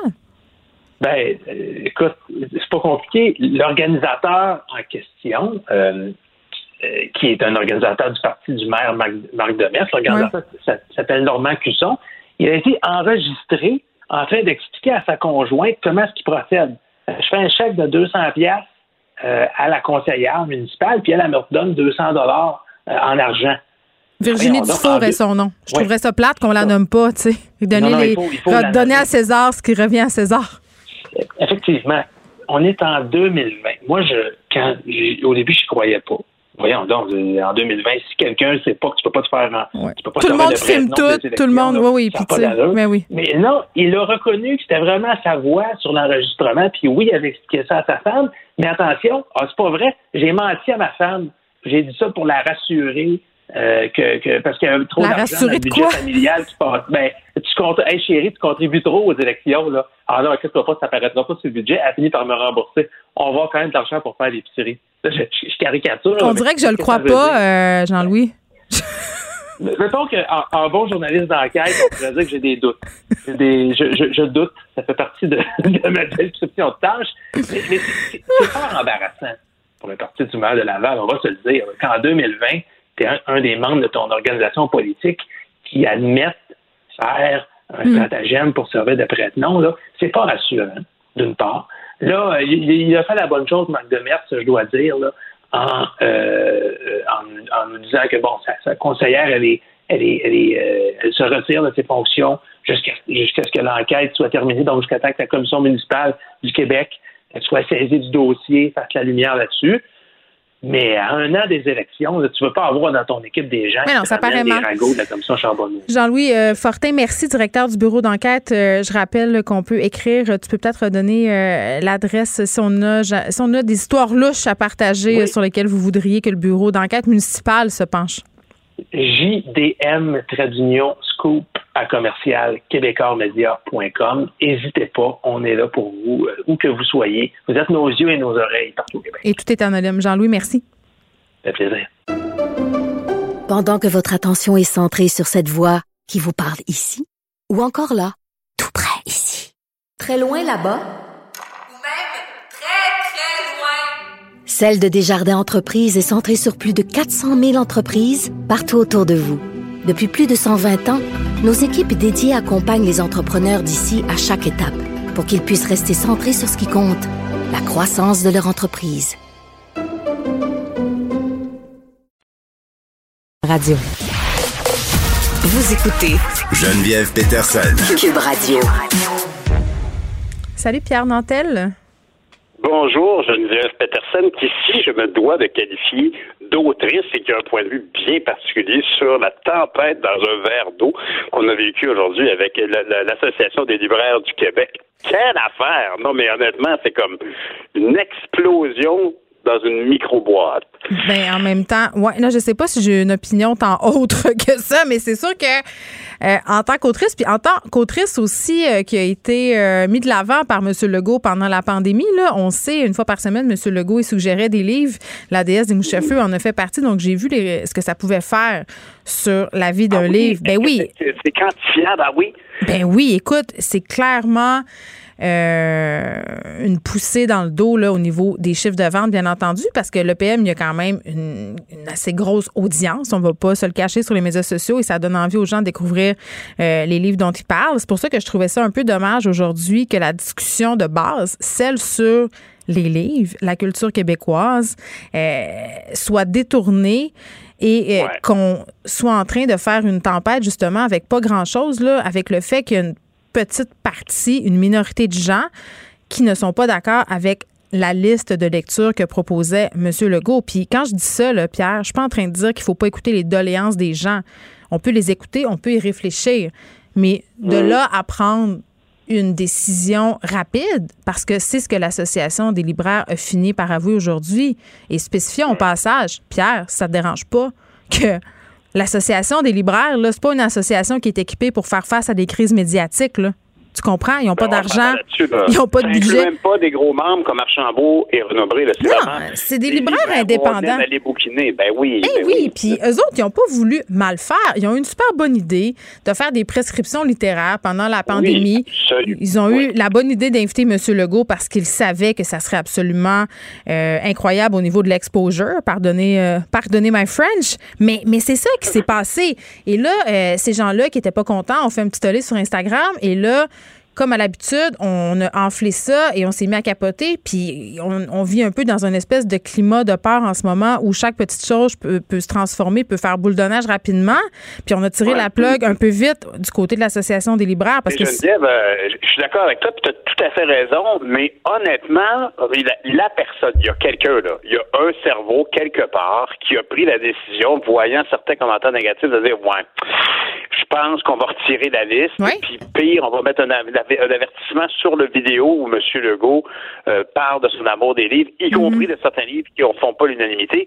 Il y a quelqu'un qui a pris cette décision-là, et cette personne-là, j'aimerais beaucoup Ben, c'est Catherine Fafard, c'est la directrice de l'Association des libraires du Québec. Elle l'a dit, ils ont réagi, elle a dit, j'ai pris la décision trop rapidement de retirer certaines publications sur les réseaux sociaux de l'association. Je réalise que c'était une erreur et je m'en excuse. Et vraiment, je veux vraiment pas qu'on jette le blâme sur Catherine Fafard. Elle a fait ce qu'elle pouvait avec les moyens dont elle disposait. Ce n'est pas une gestionnaire de crise. Elle avait probablement pas accès à une firme de communication pour la conseiller. Elle a vu ça. Elle a dit, oh my God, ça dégénère. Je tire la plug. C'est la meilleure chose à faire. Je comprends. Mais Oui. c'est quand même, j'aimerais ça savoir, j'aimerais ça qu'elle me dise, oui, mais tu vois, toi, tu vois qu'il y a des gens qui chialent, puis ton réflexe, c'est de retirer, peu importe de quelle sélection de livres on parle, de qui a fait la sélection de livres, les commentaires de certaines personnes t'amènent à retirer une liste. Ça, ça me- quand même. Non, mais ça, ça m'a choqué d'intelligence aussi, là. Non, mais ça m'a choqué aussi. Moi, je suis même jusqu'à, je suis même allée jusqu'à utiliser le mot censure. Parce que Mhm. qu'on soit Ben, pas d'accord avec la liste de M. Legault, parce qu'on on est en désaccord avec ce que défendent certains auteurs qui s'y trouvent, euh, c'est une chose, mais qu'on interdise cette liste-là, entre guillemets, je veux dire, est-ce que c'est le retour à l'index? À un moment donné? Euh, Tu sais, je veux dire, c'est c'est très préoccupant. C'est- juste pas un curé avec une soutane qui s'est offusqué, c'est quelqu'un d'autre. On sait pas qui d'ailleurs, c'est assez nébuleux. Puis, mais, mais ça demeure. Tu sais, je, dire, je comprends très bien, Madame Pafard est tout pardonné. Tant qu'à moi, là. puis comme tu dis, en bout de ligne, on n'aura jamais tant parlé de lecture que dans cette journée-ci. On n'aura On jamais parle tant pas de livres, on parle de la gaffe, tu sais, puis les libraires, ce sont des gens fondamentaux dans l'écosystème. Fait que, tu sais, faut, faut le souligner, oui. ça aussi, là. Oui, oui, mais je pense quand même qu'on a beaucoup parlé de livres. Fait que, ça- que, ultimement, c'est pas nécessairement un drame. Puis mettons que c'est fini, puis qu'il y, a- il y a plus personne qui en veut plus à personne. Là. Ouais. J'aimerais ça juste que Mme Pafard nous explique comment est-ce qu'elle a pu décider, puis j'ai pas un blâme, là. Comment ça a marché? Comment est-ce que devant un ou vingt commentaires, tu as décidé de retirer la liste de quelqu'un? Puis après ça, mettons qu'elle a elle a une réponse, tu dis OK, maintenant c'est le premier ministre.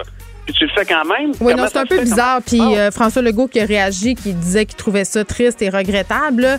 Puis j'allais j'allais dire, on a fait des amalgames assez douteux avec le racisme systémique et tout ça. là. Tu sais, pour vrai, là, Eh oui. on pourrait se calmer un petit peu le pompon collectivement. Là, c'est rendu. Moi, je pense que la, la- la blonde de M. Legault doit trouver regrettable qu'il ait gardé ses lunettes de lecture pendant toute la chaîne sur la caméra. Ah, franchement. Qui vont le mieux. T'as pas le droit de rire des lunettes de M. Legault, franchement. ça se fait pas, tu vois. Là, il y a des gens qui vont t'écrire pour dire que t'as pas été assez woke. mort. Pierre, t'es mort. Cancel Pierre Nantel. Bye Pierre, on t'écoute euh, demain à journée. 6 h. De notre côté, c'est tout pour aujourd'hui. Je vous laisse avec Mario Dumont. Évidemment, on surveille cette mise à jour économique à 16 h. À demain. Radio.